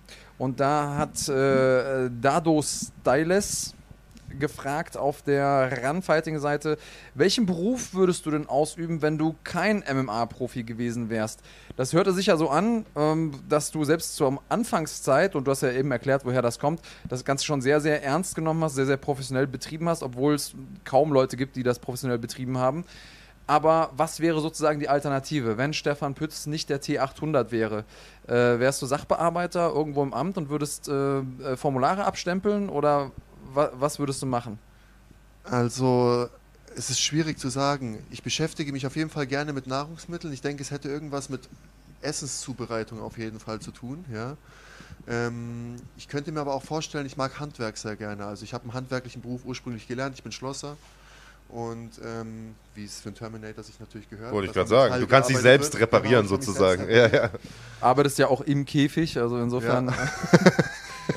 Man sieht dich auch immer mal an Motorrädern rumschrauben und so. Also ist das schon so ein Hobby von dir? Ja, ich mache das auf jeden Fall gerne. Also ich, ich mag das einfach. Mhm. Das, äh, ich, ich fahre nicht nur gerne Motorrad, sondern ich mag das auch, wenn ich ab und zu mal was wechseln muss. Ich hab, äh, Die Hände schmutzig ja, zu genau. machen.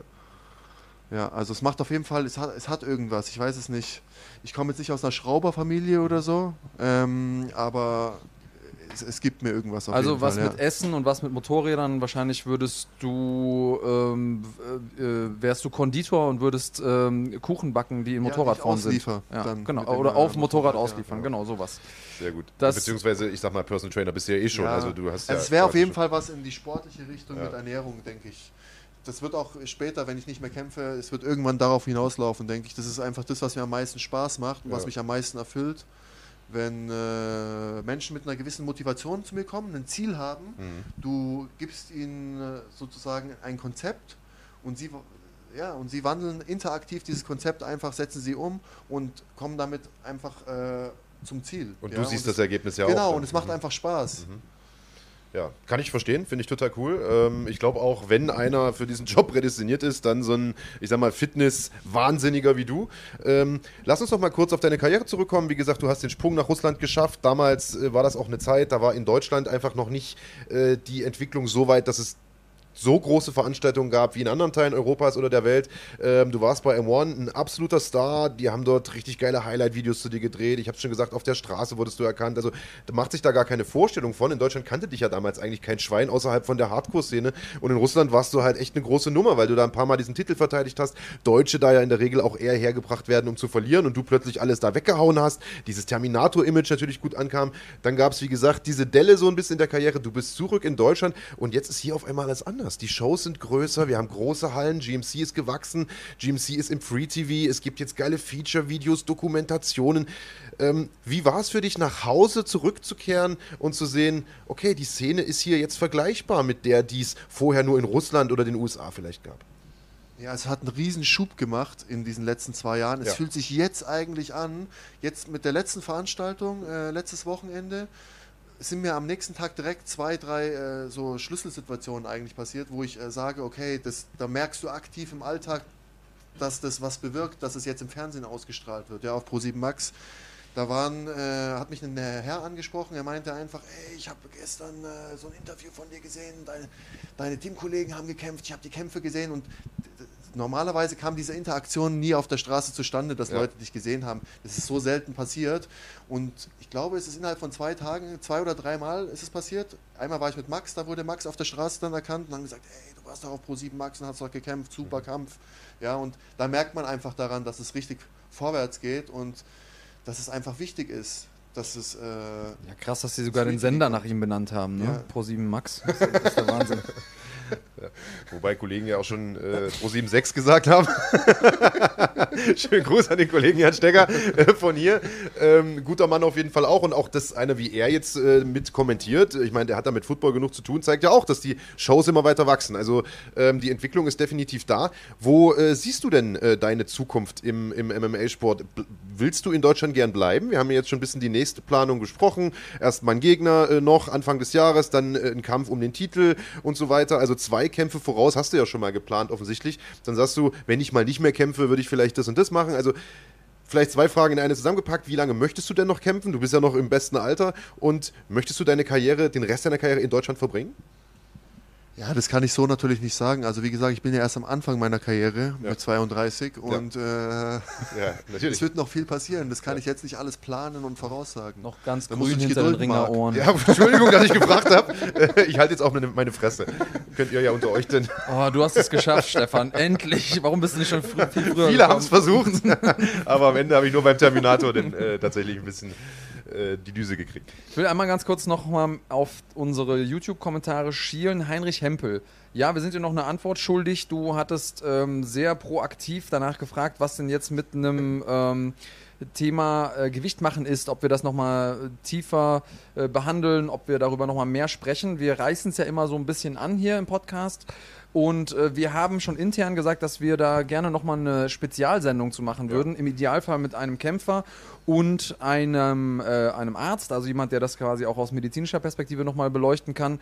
Ähm, da arbeiten wir jetzt gerade dran. Wir hatten ja jetzt auch eine Sommerpause, wo wir ein paar Specials rausgehauen haben. Ich glaube, weil wir versuchen auch immer so ein bisschen aktuellen Bezug in, unseren, in unser laufendes Geschäft sozusagen mit dem Podcast einzubauen, wäre das eher was für ein Special. Aber wir haben es auf dem Schirm.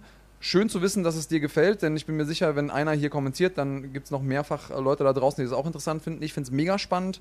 Ich glaube, das ist ein Thema, das wir sowieso mal aufarbeiten müssen, weil viele Leute gar nicht verstehen, was da überhaupt passiert beim Gewicht machen. Wir haben auch mit deinem Teamkollegen Max Koga schon mal drüber gesprochen, über das Gewicht machen. Ähm, vielleicht stelle ich den Clip einfach nächste Woche, können wir den ja nochmal online stellen. Also Heinrich Hempel einfach mal auf den YouTube-Kanal von Schlagwort schauen. Äh, da wird es einen äh, Text von Max Koga oder einen kleinen Clip mit Max Koga zu geben, der sich über das Gewicht machen schon äh, unterhält. Aber vielleicht auch nochmal an dich die Frage. Du hast gesagt, du wiegst 100, 203 Kilo, glaube ich. Äh, Gewichtslimit im Halbschwergewicht ist 93, das heißt, du schrubbst 10 Kilo. Ähm, du kannst ja vielleicht, um den Heinrich Hempel da ein bisschen zufriedenzustellen zumindest, äh, mal erklären, wie, wie machst du das? Jeder hat da ja so ein bisschen eine andere äh, Strategie. Ähm, erzähl mal.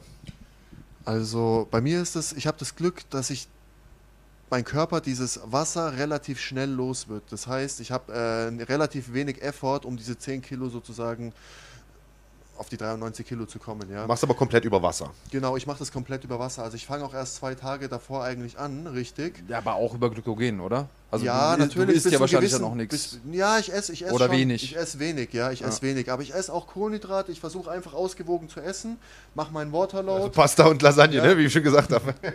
Ich esse nicht mehr so viele Weizenprodukte, wie ich früher gegessen habe. Ich äh, versuche jetzt mehr organisch zu essen, speziell vorm Kampf, dass ich Süßkartoffel esse, bisschen Gemüse, ja, kein tierisches Protein ungefähr, wa- un, unbedingt, was meinen Magen äh, sehr beansprucht. Und dann mache ich das Ganze eigentlich über ein, ein Training, ein Pratzentraining mit meinem Striking Coach Oali. Der bringt eigentlich dann genau die richtige Intensität ähm, so dass ich schonend dieses Gewicht mache, drei, vier Kilo verliere, dann nochmal einen Tee abends trinke, also das ist jetzt der Tag vor der Waage, ja. Dann lege ich mich schlafen und dann habe ich vielleicht noch drei bis vier Kilo, wenn ich morgens aufwache. Aber du isst noch am Tag vor der Waage? Ich esse noch am Tag vor der Waage bis mittags ungefähr. Okay. Eine Kleinigkeit. Ist jetzt, ist jetzt kein Festmahl, was ich mir da reinhaue, aber Ja. es ist einfach, dass mein Metabolismus noch ein bisschen arbeitet, dass Okay. er was zum äh, Weil bei, bei unserer Größe, also alleine über Glykogenspeicher kann man, ja, so um die drei Kilo kann man da schon rausholen. Aber Ja. wenn die sich natürlich bei dir schnell leeren, weil du dann mir geht es extrem nochmal schnell, also ich- trainierst. ich schwitze auch extrem dann und ähm, ja, wie gesagt, am Morgen sind dann meistens vier bis viereinhalb Kilo übrig. Dann laufe ich noch ein bisschen, setze mich kurz in die Sauna und dann habe ich mein Gewicht. Und ich habe dann auch eigentlich gar keine De Dehydrationserscheinungen, also die ich jetzt an meinem Körper bemerke, ja, dass ich sage, extrem trockener Mund, ja, ich kann mich schwer konzentrieren, ich Kopf, bekomme Kopfschmerzen oder irgendwas, ja. Das habe ich eigentlich überhaupt nicht. Ich bin genauso vital und lebendig äh, wie sonst auch. Na, du bist ja generell jemand, der auch Off-Season, ich meine, Off-Season gibt es für dich ja in dem Sinne eigentlich auch nicht. Also wer dich mal anguckt, wenn du gerade keinen Kampf anstehen hast, du hast halt immer, was hast du für einen Körperfettanteil? Wahrscheinlich unterhalb von 10% irgendwie Also immer. ich bin immer unter 10 Prozent. Ähm, es fällt dem Körper ja auf jeden Fall leichter, wenn du einen niedrigen Körperfettgehalt hast, ja. dieses Wasser zu verlieren. Ja, wenn du ein bisschen mit dem Natrium rausgehst, dann verlierst du dieses Gewicht relativ schnell mit einem niedrigen Körperfettanteil. Ja, das macht die Ge- Geschichte halt einfach, einfach Weil Flüssigkeit im Fettgewebe besser gebunden wird Genau. als im Muskelgewebe. Ähm, ja, also du wirst immer viel Wasser haben, Marc. Tja, also ich wollte gerade sagen, ich schwitze auch den ganzen Tag, aber mein Körperfettanteil ist immer jenseits der 20, also von daher. Eher so äh, Kategorie Kamel. Ja, definitiv. Ja, oder, äh, weiß ich nicht, Nilpferd oder sowas. ja, also dir fällt es aber unterm Strich äh, schon einfach Gewicht zu machen. Ja. Ich glaube aber, ähm, dass das nicht nur der äh, guten Strategie geschuldet ist und, und deiner Disziplin, die du das ganze Jahr über hast, sondern auch wahrscheinlich einem guten äh, Stoffwechsel, einem guten Metabolismus. Ich glaube, es gibt Leute, die sich da wesentlich schwerer tun. Ähm, ja, ich denke, das zahlt sich auf jeden Fall aus, wenn du konstant immer diszipliniert bist und einen gewissen Frame einfach einhältst und nicht einen kompletten äh, Ernährungsfreak-out hast.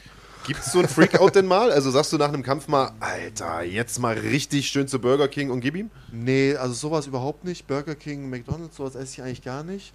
Ich bin auch jemand, der eigentlich keine Süßigkeiten isst. Ich mag keine Süßigkeiten. Mein Cheat Meal ist verarbeitetes Fleisch, ja. Das heißt, ich esse gerne mal so eine italienische Salami oder sowas. Das ist dann mein Cheat Meal, ja. Was sonst versuche ich eigentlich grundsätzlich kein verarbeitete äh, tierischen Proteine zu mir zu nehmen, sondern eigentlich mehr eine Urform von einem Stück Fleisch, ja. Du hast ja gerade eh schon gesagt, also vor dem Gewichtmachen verzichtest du auf tierisches Protein, mhm. weil es den Magen einfach zu sehr anstrengt. Damit rennst du ja wahrscheinlich bei Andreas hier offene Türen ein. Ähm, ich habe es extra nicht angesprochen. Ja, ja, aber klar, weil du Angst hast, dass hier direkt wieder äh, die Schelte kommt. Aber erzähl mal, also ähm, verzichtest du überwiegend auf Fleisch oder, oder wie läuft das bei dir ab, generell deine Ernährung? Du kannst dir mal so ein bisschen grob anreißen. Wie, wie sieht die aus? Nee, also komplett, ich, wie gesagt, ich mag Fleisch gerne und ähm, mein Körper braucht auch in einer gewissen Art und Weise ein bisschen tierisches Protein wenigstens, habe ich das Gefühl. Ähm, Hast du mal probiert komplett ohne? Ja, ich habe eine Zeit lang, ich habe vegan mal gegessen, ich habe vegetarisch auch gegessen. Wie lange? Ähm, äh, meistens über so einen Zeitraum von zwei, zweieinhalb Monaten. Mhm. Und vor allem, wenn ich gefastet habe, ja, dann habe ich äh, versucht, tierisches Protein zu vermeiden. Ähm, also in den Ladephasen dann, ja, dass ich jetzt nicht, dass ich mehr Gemüse esse, mehr plant-based esse einfach, ja. Aber sonst, ich esse sehr gerne Wild. Ich komme aus einer Jägerfamilie. Ich liebe Wildschwein, ich liebe Reh, ich liebe Rehrücken, ich liebe Hirschrücken, das liebt ihr wahrscheinlich auch beide. Also du früher und er jetzt. du nur zum Streicheln den Rehrücken, ja, also äh, ich, ich, gern auch zum Essen. Ich ja. fand tatsächlich ja. Wild immer relativ eklig. Aber ich glaube, das hat, damit, äh, hat äh, damit, zu tun, dass ich äh, immer irgendwie komischerweise an Leber gekommen bin. Und ah, Leber okay. hat ja nochmal einen Eigengeschmack. Aber, und das muss ich auch sagen, rein ethisch betrachtet ist, glaube ich, Wild das Fleisch, was ich jetzt noch am ehesten essen würde. Also ich esse ja kein Fleisch mehr seit langer Zeit, aber wenn ich jetzt Fleisch essen müsste, dann wäre es äh, das äh, Wild, das mir irgendwie ein Jäger meines Vertrauens gegeben hat, äh, weil ich glaube, das ist so das ja, das beste Fleisch in Anführungsstrichen und auch das ethischste Fleisch. Insofern auch da bin ich bei dir. Und es gibt ja viele Leute, die auch sagen, dass, äh, dass das sozusagen der Go-To-Move ist. Mhm. Also ich habe ja auch mal vegan gelebt, also auch bestimmt so zwei, zweieinhalb äh, Stunden, Stunden, lang, genau. Und äh, hat mir gar nicht gefallen. Aber äh, jetzt mal ernsthaft die Frage, also äh, als du das gemacht hast, diese zwei, zweieinhalb Monate, hast du Auswirkungen aufs Training bemerkt? Weil ich weiß zum Beispiel von ihm, ähm, er, du hast ja gesagt positive Auswirkungen, also Leistung eher besser, habe aber auch schon gehört, Leistung eher schlechter. Ähm, erzähl mal. Nee, also ich habe immer ein sehr gutes Energielevel. Ich muss jetzt, ich, es ist schwierig für mich zu sagen, ähm, dass, dass ich mich jetzt stärker gefühlt habe oder meine Ausdauer nach oben gegangen ist oder so. Aber was ich sagen kann ist, wenn ich viele grüne Smoothies zum Beispiel trinke, frisch gepresste Safte, ja, das ist für mich, ey, das ist einfach wie ein Booster für mich, wenn ich das trinke. Also ich merke, dass das äh, meinen Körper entlastet, meine Entzündungswerte droppt, ja, und ähm, ich fühle mich gut damit. Also das kann ich sagen, aber ich kann jetzt nicht sagen, dass wenn ich Fleisch gegessen habe, dass ich mich dann schlechter oder besser okay. gefühlt habe. Es ist mehr eine Genusssache und ja. Ja, auch das ist ja wichtig. Ich glaube, dass es wichtig ist, dass man zwar auf der einen Seite sich äh, gut ernährt, aber nicht ständig das Gefühl hat zu verzichten, weil sonst wird es auch irgendwann schwer, das durchzuziehen und, und das jeden Tag zu machen. Ja. Und dann kommen irgendwann die Ausreißer. Und wenn du sagst, dein Cheat Meal ist dann verarbeitetes Fleisch, wo du mal eine Salami isst, ja, ich, ich ja. glaube, da äh, sieht man ja auch, kann man, kann man sich auf jeden Fall dann auch mal leisten. Ja, also es muss mal, wie gesagt, diese Waage gehalten werden. Ich bin jetzt kein absoluter Zweckesser, aber ich bin jetzt auch kein krasser Gourmet, ja. der hier. Naja, ja, glaube ich auch. Also, äh, nachdem ich dich mal beobachtet habe, gourmetmäßig sah das nicht aus. Das war eher, ich sag mal, äh, das, das, das, das, Schwein am Futtertrog, würde ich was sagen. Aber ähm, ja, äh, aber du bist äh, sehr, sehr kreativ, was das Essen offensichtlich angeht. Also Mojo schreibt, bei ihm gibt es immer Kaffee mit Kokosfett. Tipp äh, von dir offensichtlich. Also Kaffee mit Butter habe ich mal gehört, das ist so ein Biohacking-Trip. Bei dir Kokosfett, besser als Butter, oder was? Ja, also ich bin, ich mag Butter sehr gerne. Ich mag Butter sehr gerne. Ich esse auch manchmal Butter roh morgens. Ja, also am, muss also ich, am Klumpen, als Klumpen wahrscheinlich. muss, ich, muss ich, ganz kurz gestehen. muss ich ganz kurz gestehen, aber ähm, so ein, ein, guter Kaffee, ich bin eher Teetrinker, aber so ein guter Kaffee mit äh, Kokosfett ist auf jeden Fall was du Feines. morgens pur Butter? Das jetzt einfach. Ich, ich mag, ich mag Butter. Wie, also ich habe, äh, Okay. wie soll man es sagen, einen Fable für Butter. Ich liebe Butter. Ein Butterfetisch. ja, sozusagen. Okay, ist das auch was Sexuelles oder Nee, ist es überhaupt rein nicht. kulinarisch? Du meinst, nur kulinarischer was du meinst, ist wegbuttern. Das ist wieder was, das ist wieder, das ist wieder was anderes. ja, äh, vor, vor meinem inneren Auge werden da Leute mit Butter eingeschmiert und so, aber Nee, äh, nee, das geht zu weit. Also wie gesagt, es ist kulinarisch, auf kul- ja, okay, okay, dann sind wir noch im richtigen Podcast, Ja, alles es klar. hat privat schon komische, äh, ja, egal. Aber Ich hatte zumindest mal komische Assoziationen. Ähm, eine Frage, die sich so ein bisschen eingebürgert hat über die letzten Wochen ähm, und die wir jedem ähm, unserer Gäste stellen, zumindest wenn wir Einzelgäste haben, ähm, dann ist das die Frage nach unserem oder nach vielmehr deiner Nationalmannschaft. Wenn du also eine Nationalmannschaft, gewichtsklassenübergreifend, die Ge- Gewichtsklassen dürfen sich auch mal doppelt, äh, aufstellen würdest aus fünf Leuten, die du mitnehmen müsstest, die das deutsche MMA vertreten sollen im Ausland. Du darfst entweder als äh, Trainer fungieren oder du kannst auch mitmachen, kannst du dir selber aussuchen, aber nenn mal fünf Namen, die Fünf du, Personen. Fünf Personen am besten Okay. ins Mikro. Ähm, äh, Max Koga, Daniel Weichel, Christian Eckerlin und Donko. Donko kennt ihr nicht, das ist ein Schwergewicht aus unserem Gym. Deswegen habe ich ihn gewählt, weil Ein, er kann äh, die Schwergewichtsklasse ein- vertreten, weil ich keine Vertretung für die Light Heavyweight Klasse habe. ein, ein neues Schwergewicht, von dem, man, von dem man in Zukunft noch viel sehen wird? Oder? Ähm, äh, er kämpft auch, ja. Ähm, ich habe ihn- mir ist er jetzt einfach eingefallen, weil er ein extremes Heavyweight ist. Er ist 130 Kilo, Ja. deswegen habe ich ihn einfach genannt. Gibt ja auch kein anderes deutsches Schwergewicht, das man international irgendwie äh, gebrauchen könnte. Na, ich, hab, ich bin jetzt mehr von unserem, ich bin ja immer ein Teamplayer. ich ja, bin nee, ja ist immer ein richtig. Teamplayer und dann nehme ich natürlich jemanden Das aus komplette unserem Spirit, Gym. ja. das genau. macht natürlich total Sinn. Und äh, du hast da ja mit dem Spirit auch eins der besten Gyms äh, Deutschlands sozusagen im äh, Rücken. Also ich sag mal, den Umzug nach Frankfurt, den hast du wahrscheinlich nicht bereut. Wer äh, Da deine Fehlt da nicht noch einer? Warte mal ganz kurz, äh, sag nochmal schnell die Namen, die du gesagt hast. Äh, ich habe gesagt Max, Daniel, Christian. Donko? Ah, stimmt. Ich, mir fehlt wirklich Ach, du selbst willst gar nicht mitgehen. Ich dachte, du selbst bist der Ach Fünfte so, dann. ich dachte, ah, okay, gut, ja. Aber du ich hab könntest gedacht, natürlich ich auch noch- Nationalmannschaft als Kannst, du- kannst du auch mal. Nenn mal noch einen fünften Namen. noch einen fünften Namen, Alexander Wertko. Ah, ich dachte, du sagst jetzt Saba Bolagi. Da hätten wir nämlich eine gute Überleitung gehabt nein, zu meiner nein, nein, nächsten nein, Frage. weil 66 Kilo habe ich Max schon gewählt gehabt. Ach so. Deswegen dachte ich, und Saba Bolagi schafft die, also er schafft die vier, äh, 77 Kilo, wäre äh, ein bisschen zu hoch das Ich hatte, Gewicht. ich hatte auf Saba gehofft, weil dann hätten wir gleich eine Überleitung gehabt zur nächsten Frage. Denn Saba Bolagi, das ist der nächste große Kampf fürs MMA Spirit, der jetzt äh, ansteht, abgesehen von Daniel Weichel, da kommen wir auch gleich noch drauf, aber äh, der nächste große Kampf auf deutschem Boden. Saba Bolagi fordert äh, Ömer Solmas um den Federgewichtstitel äh, von GMC in äh, Hamburg am 12. Oktober. Ähm, erzähl mal, wie läuft die Vorbereitung von Saba? Was für einen Kampf erwartest du? Ja, Sabas Vorbereitung läuft sehr gut. Ich habe ein paar Sparingseinheiten gesehen. Äh, wir kommen samstags natürlich, ich bin jetzt nicht im regulären Training, aber ich schaue immer zu, verfolge das Ganze. Und wie gesagt, Saba ist ein Ausnahmeathlet Absolut. mit äh, einem Background, äh, Olympia-Ringen, ja. Ähm, jeder weiß, wo er herkommt, technische Raffinesse. Er hat uns alle, also unser komplettes Team eigentlich ringerisch äh, stärker gemacht, ja. Und ähm, ganz klare Geschichte, Saba wird den Titel holen und wird Ömer Solmers besiegen. Äh, ich kann Saba schlecht einschätzen, weil er einer ist, der eher Taten als Worte sprechen lässt. Ähm, jetzt haben wir ihn letzte Woche bei GMC, äh, haben sie ihn so ein bisschen äh, dazu verdonnert, da einen Staredown im Käfig zu machen mit Ömer Solmers. Ich glaube, beide hatten nicht so richtig Bock drauf, beide reden lag nicht so aber am gern. Interviewer wahrscheinlich. Äh, kann auch an mir gelegen haben, dass ich dabei war, da hast du natürlich vollkommen recht.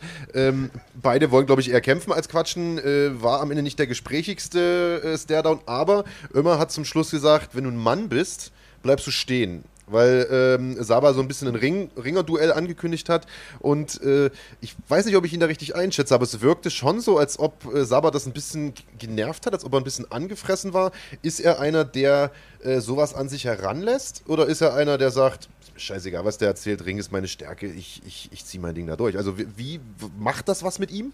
Nein, wie gesagt, am Ende des Tages, Saba ist absolut 100% professionell, hat nur diesen Kampf im Kopf, ja, was er umsetzen möchte, wie er den Kampf gestalten wird.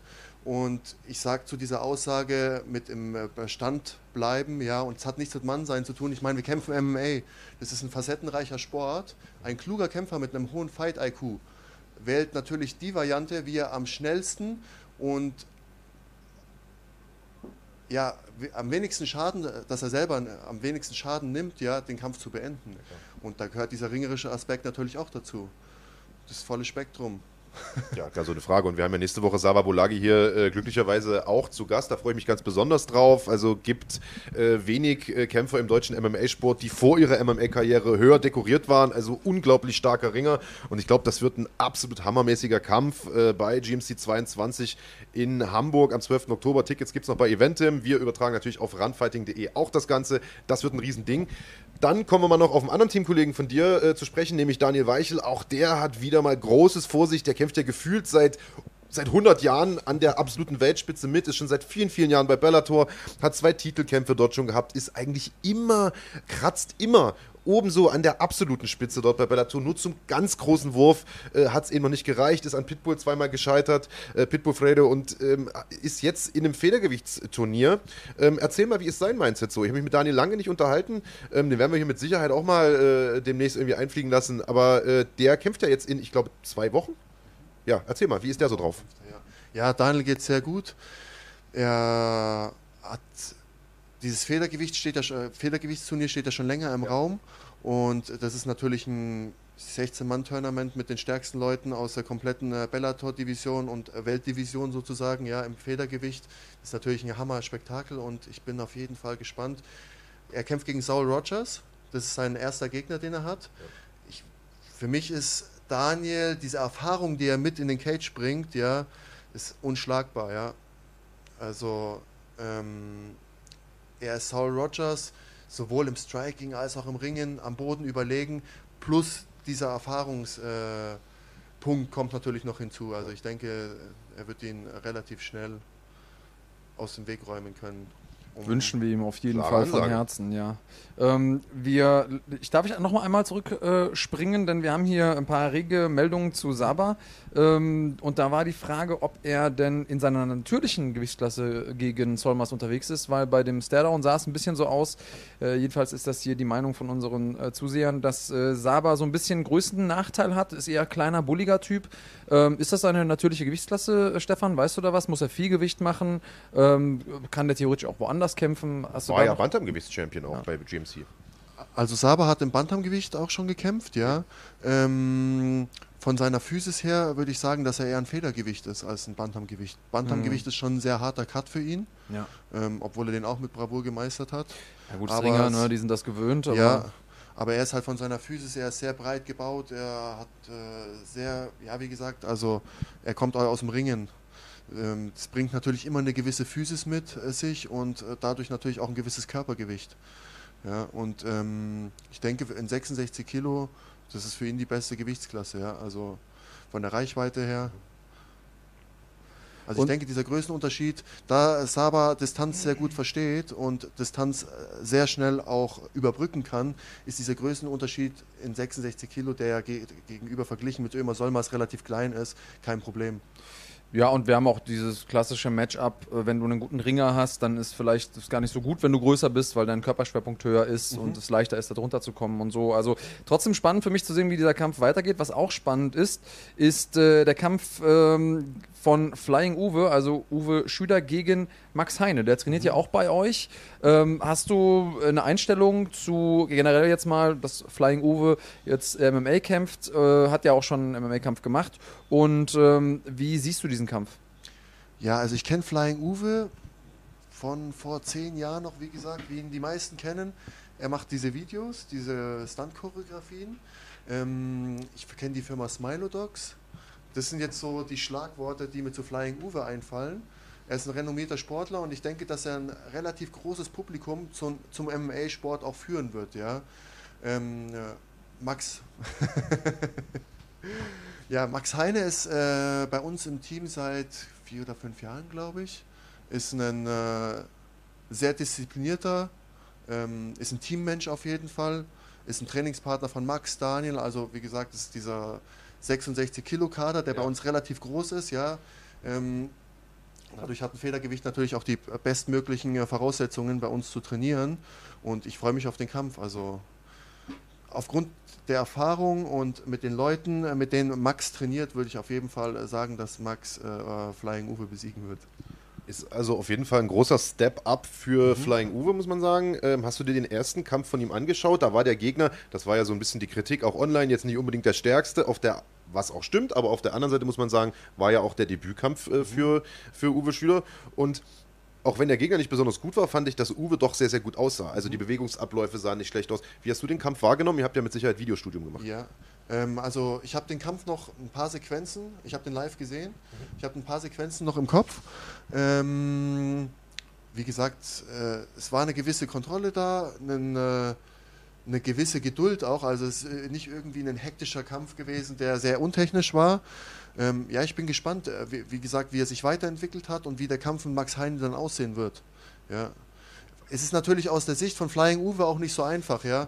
Er hat ja einen gewissen Status, er ist bekannt und er möchte natürlich auch nicht nur gegen, äh, gegen schwache Leute kämpfen. Ja? Jetzt, der erste Gegner, ich weiß nicht, äh, wie stark sein Gegner oder was er für einen Rekord hatte.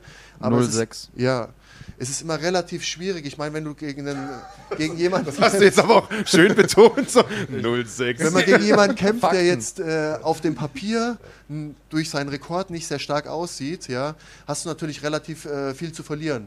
Ich meine, wenn du den Kampf gewinnst, werden alle sagen: Ja, okay, der ist 0-6, natürlich gewinnst du den Kampf. Wenn du verlierst, ist es der Super-GAU. Ja. Und dann sagen alle: Wie konntest du gegen ihn verlieren? Ich meine, es ist eine Lose-Lose-Situation am Ende des Tages. Du kannst dich natürlich nur ähm, mit einer als ja, so präsentieren, dass die Leute sehen, okay, der macht seinen ersten Kampf, aber der hat schon einen gewissen Überblick, da sieht man schon eine gewisse Professionalität und das hat er eigentlich sehr gut gemacht, finde ich. Und ja, das, was er erreichen konnte, war nicht abzukacken, weil alles andere, ja, e-, egal was er da jetzt gemacht hätte, selbst wenn er mit dem Flying Armbar gewonnen hätte, hätten die Leute gesagt, naja, war ja ein schwacher Gegner, aber auch da, Marc hat natürlich recht, war der erste Gegner und äh, logischerweise kämpft er nicht äh, sofort um den Titel in seinem ersten Kampf, auch wenn er natürlich äh, dieses Publikum mitbringt und die Leute ihn sehr, sehr gut kennen und vielleicht auch viel von ihm erwarten. Und auch da, ich glaube, dass er einfach derjenige ist, der mehr zu verlieren hat in diesem Kampf. Deswegen bin ich mal gespannt, wie Max damit umgeht, auch mit diesem Druck. Und der kann sich natürlich zumindest mal die ähm, Aufmerksamkeit sichern. Das äh, haben wir ja auch in anderen Organisationen gesehen. Also wenn so der eine oder andere äh, Show-Wrestler mal in die UFC kam und äh, dann vielleicht ein nicht ganz so freundliches Willkommen hatte, dann die Leute, die da gewonnen haben, die waren am Ende dann größere Stars und haben da auch noch ein bisschen von profitiert hinten raus. Also äh, da ist auf jeden Fall einiges möglich. Ich bin mal gespannt, wie sich das entwickelt und äh, ob wir den Flying Uwe dann noch häufiger sehen werden bei GMC. Ja, wollen wir hoffen. Ähm, ein Kampf, auf den ich mit dir äh, gerne oder auf, über den wir gerne noch mit dir sprechen wollen würden, wäre der Hauptkampf vom letzten Wochenende bei GMC 21. Auch wieder mal mit Beteiligung eines MMA Spirit Kämpfers, nämlich äh, Alexander Wertko, der in einem Kandidaten für den Kampf des Jahres äh, gegen Anatoly Bal äh, angetreten ist. Anatoly in der ersten Runde unglaublich harte Knie eingeschenkt hat, äh, einen konstanten Vorwärtsgang hingelegt hat, Bomben geschlagen hat, wo man sich als Zuschauer dachte, meine Fresse, der Kampf, der, der muss ja gleich zu Ende eigentlich sein. Diese und, Knie. Also die Knie, die hat man bis rausknallen hören, äh, am Ende aber Anatoly Baal nicht klein gekriegt hat. Also Baal die ganze Zeit das trotzdem genommen hat, obwohl er super angeschlagen wirkte und hinten raus sogar wirkte, als ob er noch mal stärker wird hammermäßiger Kampf von beiden Kämpfern, also absolut äh, Chapeau. Wie gesagt, wenn das nicht Kampf des Jahres wird, dann weiß ich nicht, da muss echt noch was Großes kommen. Ähm, wie habt ihr den Kampf aufgenommen, jetzt von MMA Spirit Seite, weil wir haben letzte Woche schon mit Anatoly Bar gesprochen, haben seine Seite gehört. Ich würde jetzt gerne mal eure hören und äh, wissen, was so ein bisschen die, äh, die Analyse äh, hinten raus war zwischen euch und Alexander Wertko. Ja, also ich hatte in der ersten Runde nach dem ersten Flying äh, Knee, was er ihm verpasst hat, hätte ich auch nicht gedacht, dass dieser Kampf noch sehr lange dauert, ja, dass er gefinisht wird. Aber also Anatoli hat da auf jeden Fall äh, krasses Herz gezeigt, extreme Nehmerqualitäten. Ja. Ich meine, hat direkt den Underhook geholt, als ob nichts passiert ist. Unglaublich. Wollte wieder hochkommen, also ist echt stark. Und ähm, ich muss dazu sagen, dass Alex ähm, von seiner physischen Konstitution als Leichtgewicht also ist extrem stark. Also er hat mir auch geholfen in meinen letzten zwei Kämpfen als Sparingspartner. Ähm, ja, er, er, kommt einfach mit einem, das ist ein richtiges Powerhouse. Der kommt mit einem, äh, ja, mit einer Physis in 70 Kilo. Ähm, Wo er einem, schon seines äh, Light Heavyweight beziehungsweise jetzt Heavyweight ja. helfen kann im Sparring. Ja, ja und das äh, alleine sagt ja schon was. Genau, also er hat mir auf jeden Fall gut geholfen. Er baut gut Pressure auf, er hat eine gute Base. Er hat sehr harte Hände für 70 Kilo, ja, also es sind äh, richtige Dynamitstangen. ähm, äh, sehr gut. Verrückter Kampf und äh, ich bin sehr, sehr gespannt. Das ist einer dieser Kämpfe, wo es eigentlich keine Verlierer gibt. Mhm. Weil äh, beide, beide Kämpfer sind in ihrem Wert gestiegen im meiner Ansicht. Also das lief live im Fernsehen. Die Leute haben sich den Kampf angesehen und ich habe mir gedacht, das, wer das jetzt sich angeguckt hat und MMA immer noch nicht geil findet, der muss, weiß ich nicht, Eisstockschießen gucken oder so. Der hat es einfach nicht verstanden und den kriegen wir auch nicht gewonnen. Ähm, auch geil, wie die sich am Ende dann in den Armen lagen. Genau das ist das, was für mich den Sport ausmacht. Auch diese Unvorhersehbarkeit. Selbst wir beide, die ja jetzt Profikämpfer sind, die den Sport schon lange verfolgen, auch ich hätte nicht gedacht nach diesem ersten Knie, dass der Kampf von der Dynamik her noch so läuft. Aber genau das ist es, man weiß eben nie, was passiert und das, äh, das liebe ich extrem. Eine Sache, die passiert ist, oder die passieren wird, also große Ereignisse werfen ihre Schatten voraus sozusagen, ist ein guter alter Bekannter und äh, den kennst du nämlich auch. Äh, kehrt zurück, Respect FC ist gemeint. So sieht das aus. Nächste Woche Samstag, also diese, äh, ja, nächste Woche Samstag, genau, also nächsten Samstag, sagen wir es einfach so, äh, gibt es. Äh, Wann genau nochmal? Am 21. September, so machen wir es, da passiert gar kein Fehler, äh, gibt es das Comeback von äh, Respect FC. Auferstanden äh, von den Toten ähm, ist die einstmals größte Veranstaltungsserie Deutschlands wieder zurück. Eine Veranstaltungsserie, äh, deren Champion du ja auch warst und wo auch du deine ersten größeren Schritte gemacht hast.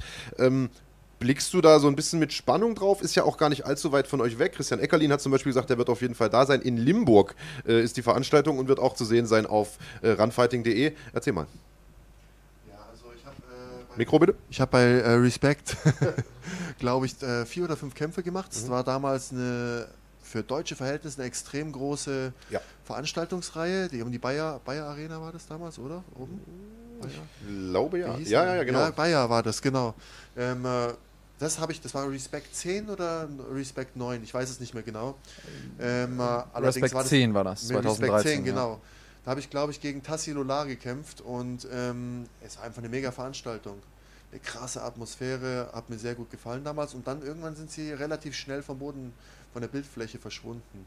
Ja, ich glaube, da gab es finanzielle Sorgen. Ja, ich glaube, das ist was, was man, womit man auch ein bisschen aufräumen muss. Die äh, meisten Menschen da draußen, die unbeleckt, unbedarft sind, denken, okay, da sind Veranstalter, die machen sich hier fett die Taschen voll mit diesem MMA-Business und äh, da sind ja immer tausende Leute in der Halle und äh, mittlerweile gibt es ja auch sowas wie Senderechte und so. Lasst es äh, euch sagen, das sieht alles immer von außen sehr viel einfacher aus, als es ist. Ähnlich wie das Kämpfen. Die Dinge sind nicht immer so simpel, wie man sie äh, vielleicht von der Couch aus äh, einschätzt. Und ähm, ja, auch äh, Respect FC hatte da ihre Probleme. Ich bin sehr, sehr froh, dass sie zurück sind. Ich bin sehr gespannt, was jetzt bei der ersten Veranstaltung passieren wird, weil das kann durchaus sein, dass es da auch ja, wegweisend ist für die Frage, wie geht's weiter ähm, und haben wir da noch einen, einen großen Player im deutschen MMA nebendran. Ich bin ja immer für Diversität. Ich freue mich, wenn es viele gute Veranstaltungen gibt, viele Bühnen gibt, wo äh, Kämpfer sich präsentieren können, auch weil es dann einfach mehr Daten gibt und man das äh, besser aufteilen kann. Und ähm, ich werde mir das Ganze auf jeden Fall angucken. Ich werde äh, live vor Ort sein, ist zum Glück nicht allzu weit weg von meinem äh, Wohnort. Ihr könnt es natürlich auch live sehen hier auf runfighting.de und Zeitzeugen werden von der Wiederauferstehung von äh, Respect FC. Ich bin äh, super gespannt. Ja, ich auch. Ähm, ich hätte auch gar nicht mehr äh, großartig weitere Fragen, Stefan. Ähm, das letzte Wort äh, in der Sendung gehört wie immer dem Gast. Das heißt, du kannst gern loswerden, was immer du möchtest. Das heißt, du kannst Sponsoren grüßen. Du kannst aber natürlich auch noch den Zuschauern erklären, warum du Andreas den Titel abnehmen wirst, wenn ihr aufeinander trefft. Also du kannst machen, was du möchtest. Da ist die Kamera, bitteschön. So, Mit Mikro bitte? Mit Mikro Mit natürlich. Mikro natürlich, tut mir leid. Ähm, Das ja, üben wir nochmal bis zum nächsten Mal, genau. Ich werde, ich werde daran arbeiten. Gibt es eine Sondereinheit im. MMA Spirit? ja, ich rede mal mit äh, Nils. Mikro- Genau. Musst du visualisieren, Stefan, ja. immer zu Hause? Ja, Mikro nach oben, okay, gut. Ich werde daran arbeiten. Gut, du ich sitzt zu Hause so da, das ist mir klar, aber das macht, der, das macht der Stefan nicht. Ja, also bitte, das letzte Wort gehört dir. Also ich möchte mich natürlich bei allen bedanken, die heute eingeschaltet haben. Ähm, bei euch als Gastgeber war super schön, wieder nach Unterföhring zurückzukehren. Ich war lange nicht hier. Und ich muss, äh, ich möchte euch natürlich alle empfehlen, kommt am 12. 12. Oktober, GMC, kommt vorbei, Ömer Solmers gegen äh, Saba Wie heißt er Bolagi. nochmal, ja. Genau. Wie heißt er nochmal, dein Teamkollege? Sehr gut. Christian Eckerlin gegen, genau, Christian Eckerlin gegen äh, Dustin Stolzfuß, oder? Ist es? Nee, das ist in Oberhausen. Das Ah, ist im in Oberhausen, November. Das ist eine Veranstaltung weiter. Genau. Genau. Äh, Aber, aber da natürlich auch trotzdem einschalten. gibt trotzdem eine, eine Reihe guter äh, Kämpfe noch in Hamburg. Also neben Saba Bolagi und Ömer Solmers wird äh, Dimitar Kostov seinen äh, Titel verteidigen. Julia Dorni wird ihren zweiten MMA-Kampf bestreiten. Die Hamburger Edel Optics Arena wird hundertprozentig ausverkauft sein und ein Hexenkessel sein. Wir waren ja im Februar schon dort. Äh, da war das schon riesig. Tickets gibt es noch unter Eventim. Ähm, Ja, aber äh, dazu kommen wir gleich noch mehr. Werbung mache ich denn. Äh, hast du noch was zu sagen?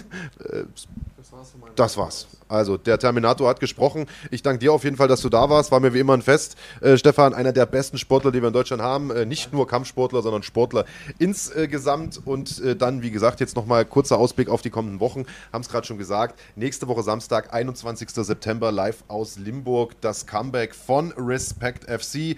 Zwei Titelkämpfe. Mark Dussis, den kennt man von GMC, wird auf Said Yunsi treffen. Titelkampf im Halbschwergewicht. Dann gibt es eine neue Gewichtsklasse, das Super Bantam-Gewicht. Nachdem es ja bei GMC schon das Super Leichtgewicht gab, haben wir jetzt hier bei Respect FC Super Bantam Gewichtstitelkampf. Eddie Pobivanes trifft auf Amir Shah Bayat. Das heißt, da wird ein vakanter neuer Titel ausgelobt.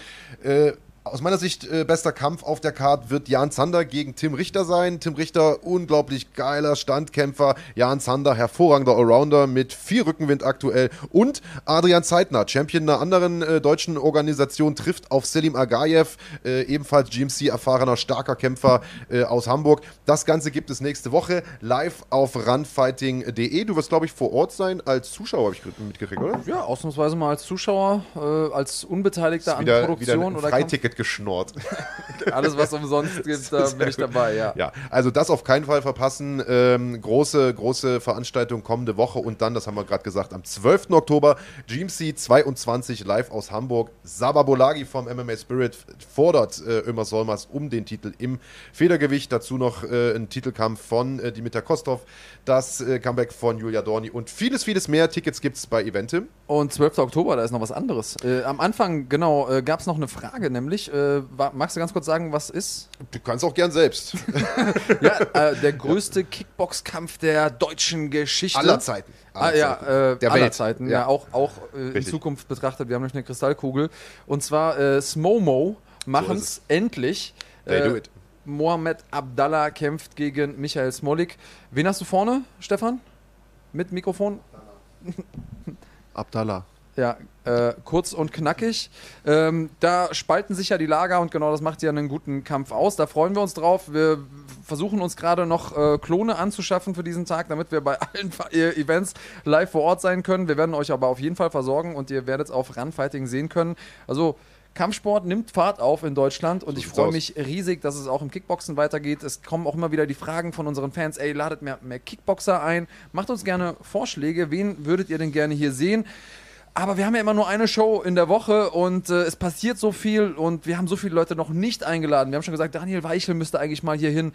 Alle Leute, die wir hier haben, sind eben auch mega relevant oder haben geile Geschichten zu erzählen. Aber macht uns gerne weiterhin Vorschläge. Wir leben ja auch so ein bisschen äh, von unserer, na, wie heißt der denn jetzt eigentlich? Wir haben noch nicht so richtig einen Namen gefunden für die Leute da draußen. Die Mo Army, die Mo, äh, nicht die Mo Army, die Schlagwort Army. die Schlagwort Gang, die Schlagwort Crew, sagt uns, wie ihr gerne heißen Schlagwort möchtet. Nation ist ja meine Idee. Wie findet ihr das? Äh, der Marc hätte lieber die Mo Army, keine Ahnung warum. Ja, können wir nehmen. Äh, aber du hast natürlich äh, vollkommen recht, 12. Oktober, Riesenkampfsportabend, äh, Glory 69 in Düsseldorf und gute Nachrichten. Also äh, der, die Nachfrage nach Tickets, die war offensichtlich so hoch, dass man jetzt schon seitens des Veranstalters umgezogen ist, nämlich vom kleinen, aber feinen, beschaulichen Castello in den ISS-Dome mit bis zu, glaube ich, 13.000 Leuten, die da reinpassen. Das heißt, das wird auch ein Großevent, parallel dazu in Hamburg, wie gesagt, GMC. Beide Events live auf runfighting.de und dann später im Real Life beide Events aller Wahrscheinlichkeit nach, so wie es aussieht, auch noch im Fernsehen auf ProSieben Max. Dazu aber äh, in Bälde mehr. Ihr werdet also bei uns auf jeden Fall alles mitbekommen, nicht zu passen. Äh, und das ist ja ganz, ganz wichtig. Und es gibt in der Nacht auf den Sonntag ja auch noch One, die 100. Sendung mit äh, Eddie Alvarez, mit Mighty Mouse Johnson und, und, und. Also jede Menge Action und Nächste Woche nach Respect, nämlich am Sonntagmorgen, gibt es auch wieder eine neue Folge Schlagwort Podcast, dann mit dem großartigen Saba Bolagi. Da freuen wir uns drauf. Danke nochmal an dich, dass du da warst. Der T800 aus äh, Mindelheim, äh, das ist äh, der GMC-Champion aus Kreta und ich bin Marc Bergmann. Schön, dass er dabei war. Bis zum nächsten Mal. Bleibt cremig, bye bye.